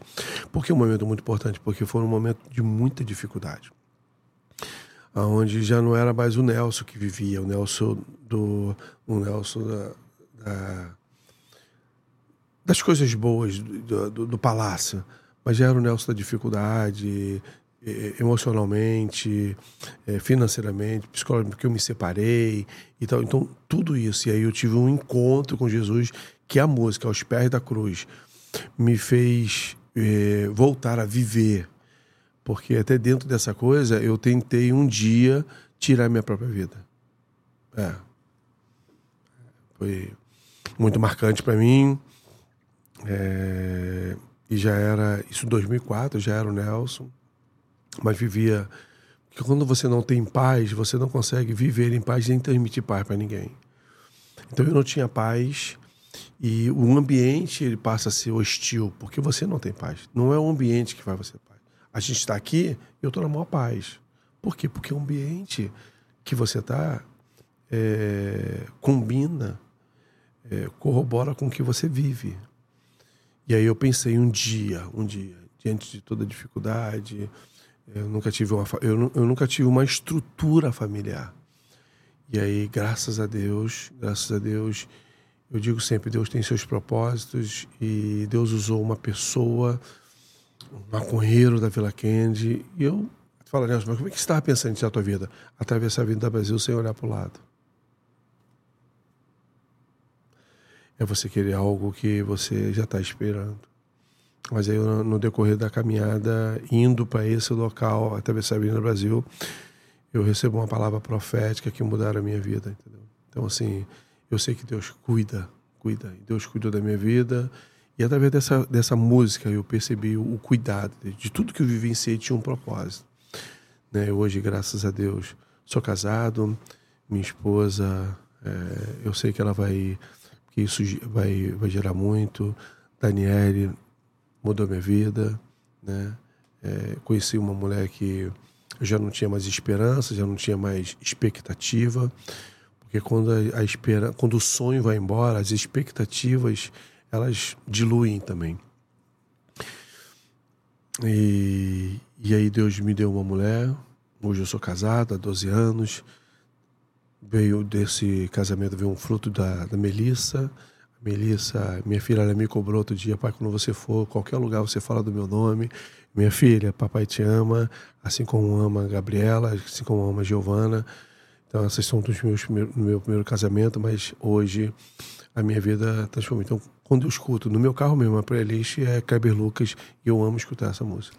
Nelson, é, pergunta do museu: o que, é que você guardou da sua carreira? Tem alguma camisa, alguma chuteira, uhum. alguma foto? Guardou nada? Nada. Nem medalha? Nem medalha. Eu vou te falar, é, eu sempre fui eu, eu, eu sempre fui desprendido disso, de tudo. Acabei de falar aqui, eu falava com o Nasa, dá, camisa.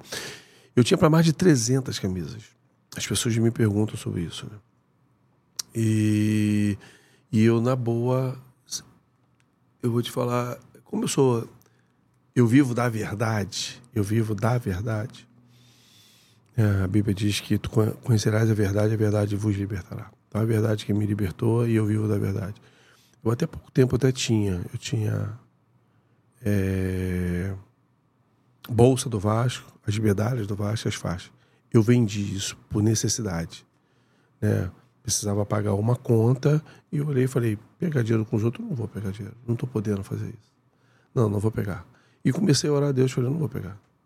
Que, que você está preso? Eu, não, não tem nada. O que, que tem? Isso aqui pode vender. E, eu, e olha que eu sou de uma criação que minha mãe dizia: não venda nada dentro de casa.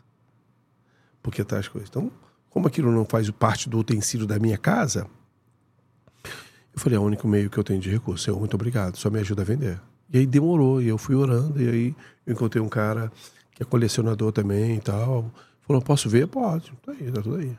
Pô, legal. Foi, fez negócio comigo, me pagou e tal. E aí, graças a Deus. Mas eu, eu tinha só isso do Vasco. Tinha só isso. Ah, minto. Minto não, falta de. Eu, sem comentário. Eu tenho uma, a medalha da Comebol. Da Comebol, só tenho essa. Eu tenho a comentário. Mas assim, não tenho mais nada. Então eu tinha até então, então me é, permita-me falar a verdade sobre isso e com muito orgulho. Ah, você desfez porque você não, desfiz por uma necessidade. É, mas não foi por uma coisa tipo vaidade, ah, por desprezo. Pelo contrário, só Deus sabe como rasgou meu coração. Mas eu, eu, eu, eu, eu acho que a história a, a, minha história no Vasco, como eu te falei, tem, eu joguei, depois do Vasco, eu joguei em diversos clubes todos me fizeram felizes. Mas a minha maior realização foi ter vestido a camisa do Vasco. Falar em realização, qual é o dia mais feliz da sua vida, nesse tempo todo de, de vida aí? Qual é o dia mais feliz? No dia 24, no dia 24 de abril de 2000, no dia 24 de abril de 2024, de 2004, quando eu me converti. Justo. Pra gente terminar, eu começo perguntando quem é o convidado fora do jogo e a última pergunta é uma grande reflexão. Quem seria o Nelson, ou o que seria o Nelson se ele não fosse jogador de futebol? O que o Nelson ia fazer? Hoje ou ontem? Ontem. Ontem. eu não tinha, eu não tinha perspectiva a não ser de ser jogador de futebol. Eu acho que já estava, sabe aquela coisa que já está escrito? Como diz Paulo Coelho, Mactube, já está escrito. É, sabia que de alguma forma eu tinha um sonho, eu era, eu era, eu era uma extensão de um sonho. Eu acho que quando meu pai soube do meu nascimento, falou, continuou sonhando e, e, profetizou. De uma certa forma, minha mãe orou, meu pai orou dizendo: esse aqui, o que eu não vivi, esse vai viver. Então, tudo que eu tenho é, eu agradeço muito a Deus e por causa dessa realização de sonho, porque não era um sonho normal. Porque um sonho de um favelado é apenas levar comida para casa, trabalhar normal. E por falta de palavras é, contrárias, ah, você nunca recebeu várias, principalmente dentro da minha família, porque era mais próximo, né? era a realidade. Mas quem sonha a Bíblia diz que quem Deus continua realizando o sonho. Quem sonha, Deus faz o sonho se tornar realidade. Então, quem sonha não sonha com pouco. Quem sonha sonha com muito. E quem sonha que quer muito tem que se objetivar para aquilo, viver daquilo, esperar daquilo, passar por um momento difícil daquilo. Então, tudo a minha trajetória que eu passei por dificuldade, acabei de contar, eu contei para você. Do início ao fim para eu chegar até o profissional. Então, não seria uma barreira que iria me parar seria a barreira, que seria mais um trampolim para eu poder passar e chegar onde eu cheguei. Nelson, obrigado por esse papo. Espero que você volte aqui mais vezes. O convite já está feito. Se você gostou, agradeço. volte, por Cara, favor. Nem fala. Vamos marcar um dia para a gente bater, pra ter mais resenha. muito e muito A gente mais. traz mais amigos aí, a gente fica aí contando Show, história. Contando fechado? Fechado, fechado. Você volta? Com certeza. Vai voltar aqui obrigado, com a gente? Obrigado, obrigado. Obrigado pelo, pelo seu tempo, obrigado pelo papo. Foi um papo que eu não sabia que eu tava precisando tanto. Obrigado. E eu ouvi várias histórias assim, sai uma pessoa diferente. Obrigado. E não é da boca pra fora, não. É porque realmente esse papo foi bem diferente de tudo que a gente já teve aqui. Obrigado pelo seu tempo, obrigado pelo carinho com a gente. Vou pedir pra você olhar pra aquela câmera ali, falar se você tá nas redes sociais. Dirige táxi, confere? Eu sou motorista, trabalho numa cooperativa que presta Isso. serviço para Globo e para Record Onde e é que- também do aplicativo é, Uber e 99. Então, se o pessoal te encontrar aí, já sabe, é você mesmo. Pode contar. Vai ficar tranquilo. Bom motorista, assim como eu fui bom. Só não bato mais em ninguém, nem, nem aperto mais nada de ninguém, mais respeito, entendeu? Não se preocupe, você, homem, pegar um táxi, se for o Nelson, não precisa meter a mão, não faço mais isso. Hoje eu já sou resolvido, entendeu? Boa viagem, que Deus em Cristo Jesus vos abençoe, meu amigo. Amém. Obrigado. Obrigado Boa pelo papo. sorte, que Deus possa continuar abençoando isso aqui. Eu me senti em casa. Pô, que aqui, bom. tem- Deus continue abençoando vocês grandemente. Eu Amém. profetizo isso, tá bom? Amém. Obrigado, irmão. Ó, fala rapidinho sobre o AJR Podcast Studios, o melhor estúdio de podcast do Rio de Janeiro. Você quer fazer seu, seu podcast aqui, ó. QR Code tá passando aqui em cima. E vamos pros avisos. Quinta-feira, a partir de uma e meia da tarde, eu tô de volta aqui nesse canal. E pra você não perder nada, você precisa se inscrever no canal, ativar o sininho de notificação, deixar o seu like, o seu comentário e compartilhar com todo mundo que esse bate-papo foi muito especial, foi muito maneiro. E pra você que não conseguiu acompanhar no YouTube, a partir de amanhã no Amazon, no Google Podcast, no Amazon Music, no Google Podcast, no Deezer em áudio e no Spotify em vídeo, em áudio pra galera até aí, ó, pegar um transporte, dar uma caroninha, fique ligado com a gente. Falando do Ajaí Podcast Studios ainda, não posso deixar de mandar um abraço especial pro Rafite, que foi o aniversariante da semana. Tem o Abner, tem o Gabriel, tem o DVD, que estava de baiana também na Intendente Magalhães, eu soube. Aê, de- ele falou que foi destaque. Ah. Aí tudo bem. Garantiu 10 da escola? Qual foi a escola? Qual foi a escola? Posso falar aqui. Ah, não, é segredo. segredo, não tem problema. Então tá bom, garantiu 10. Unidos do. Unidos de alguma coisa, mas garantiu 10, é o que importa. Um abraço pro Marcos e pro Beto e pro Thiago também. Seguindo, não posso deixar de esquecer de te avisar, já falei de uma e meia, já não falei nessas redes sociais, arroba Fora do Jogo Teste no Twitter, no Instagram e no TikTok. Seguimos por lá, siga a gente dessa moral, por favor. E o Fora do Jogo não é composto só por mim. Tem o Vitor Vita, também saiu de Baiana na Intendente Magalhães com a escola, Vitor.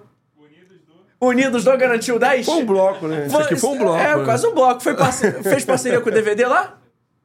Que? Lado a lado? Ah, que momento, hein, amizade? Que momento. O Emerson Rocha, o Vitor Vita, eu e você que faz o Fora do Jogo aí do outro lado da tela, mandando no chat, compartilhando e curtindo o nosso conteúdo. A gente agradece demais. Eu sou o JP Escofano, a gente vai ficando por aqui hoje. Quinta-feira, a partir de um eu tô de volta. Nelson, obrigado mais uma vez. A casa é sua, hein? Volte mais vezes. Show de bola. Forte abraço, rapaziada. Tchau, tchau.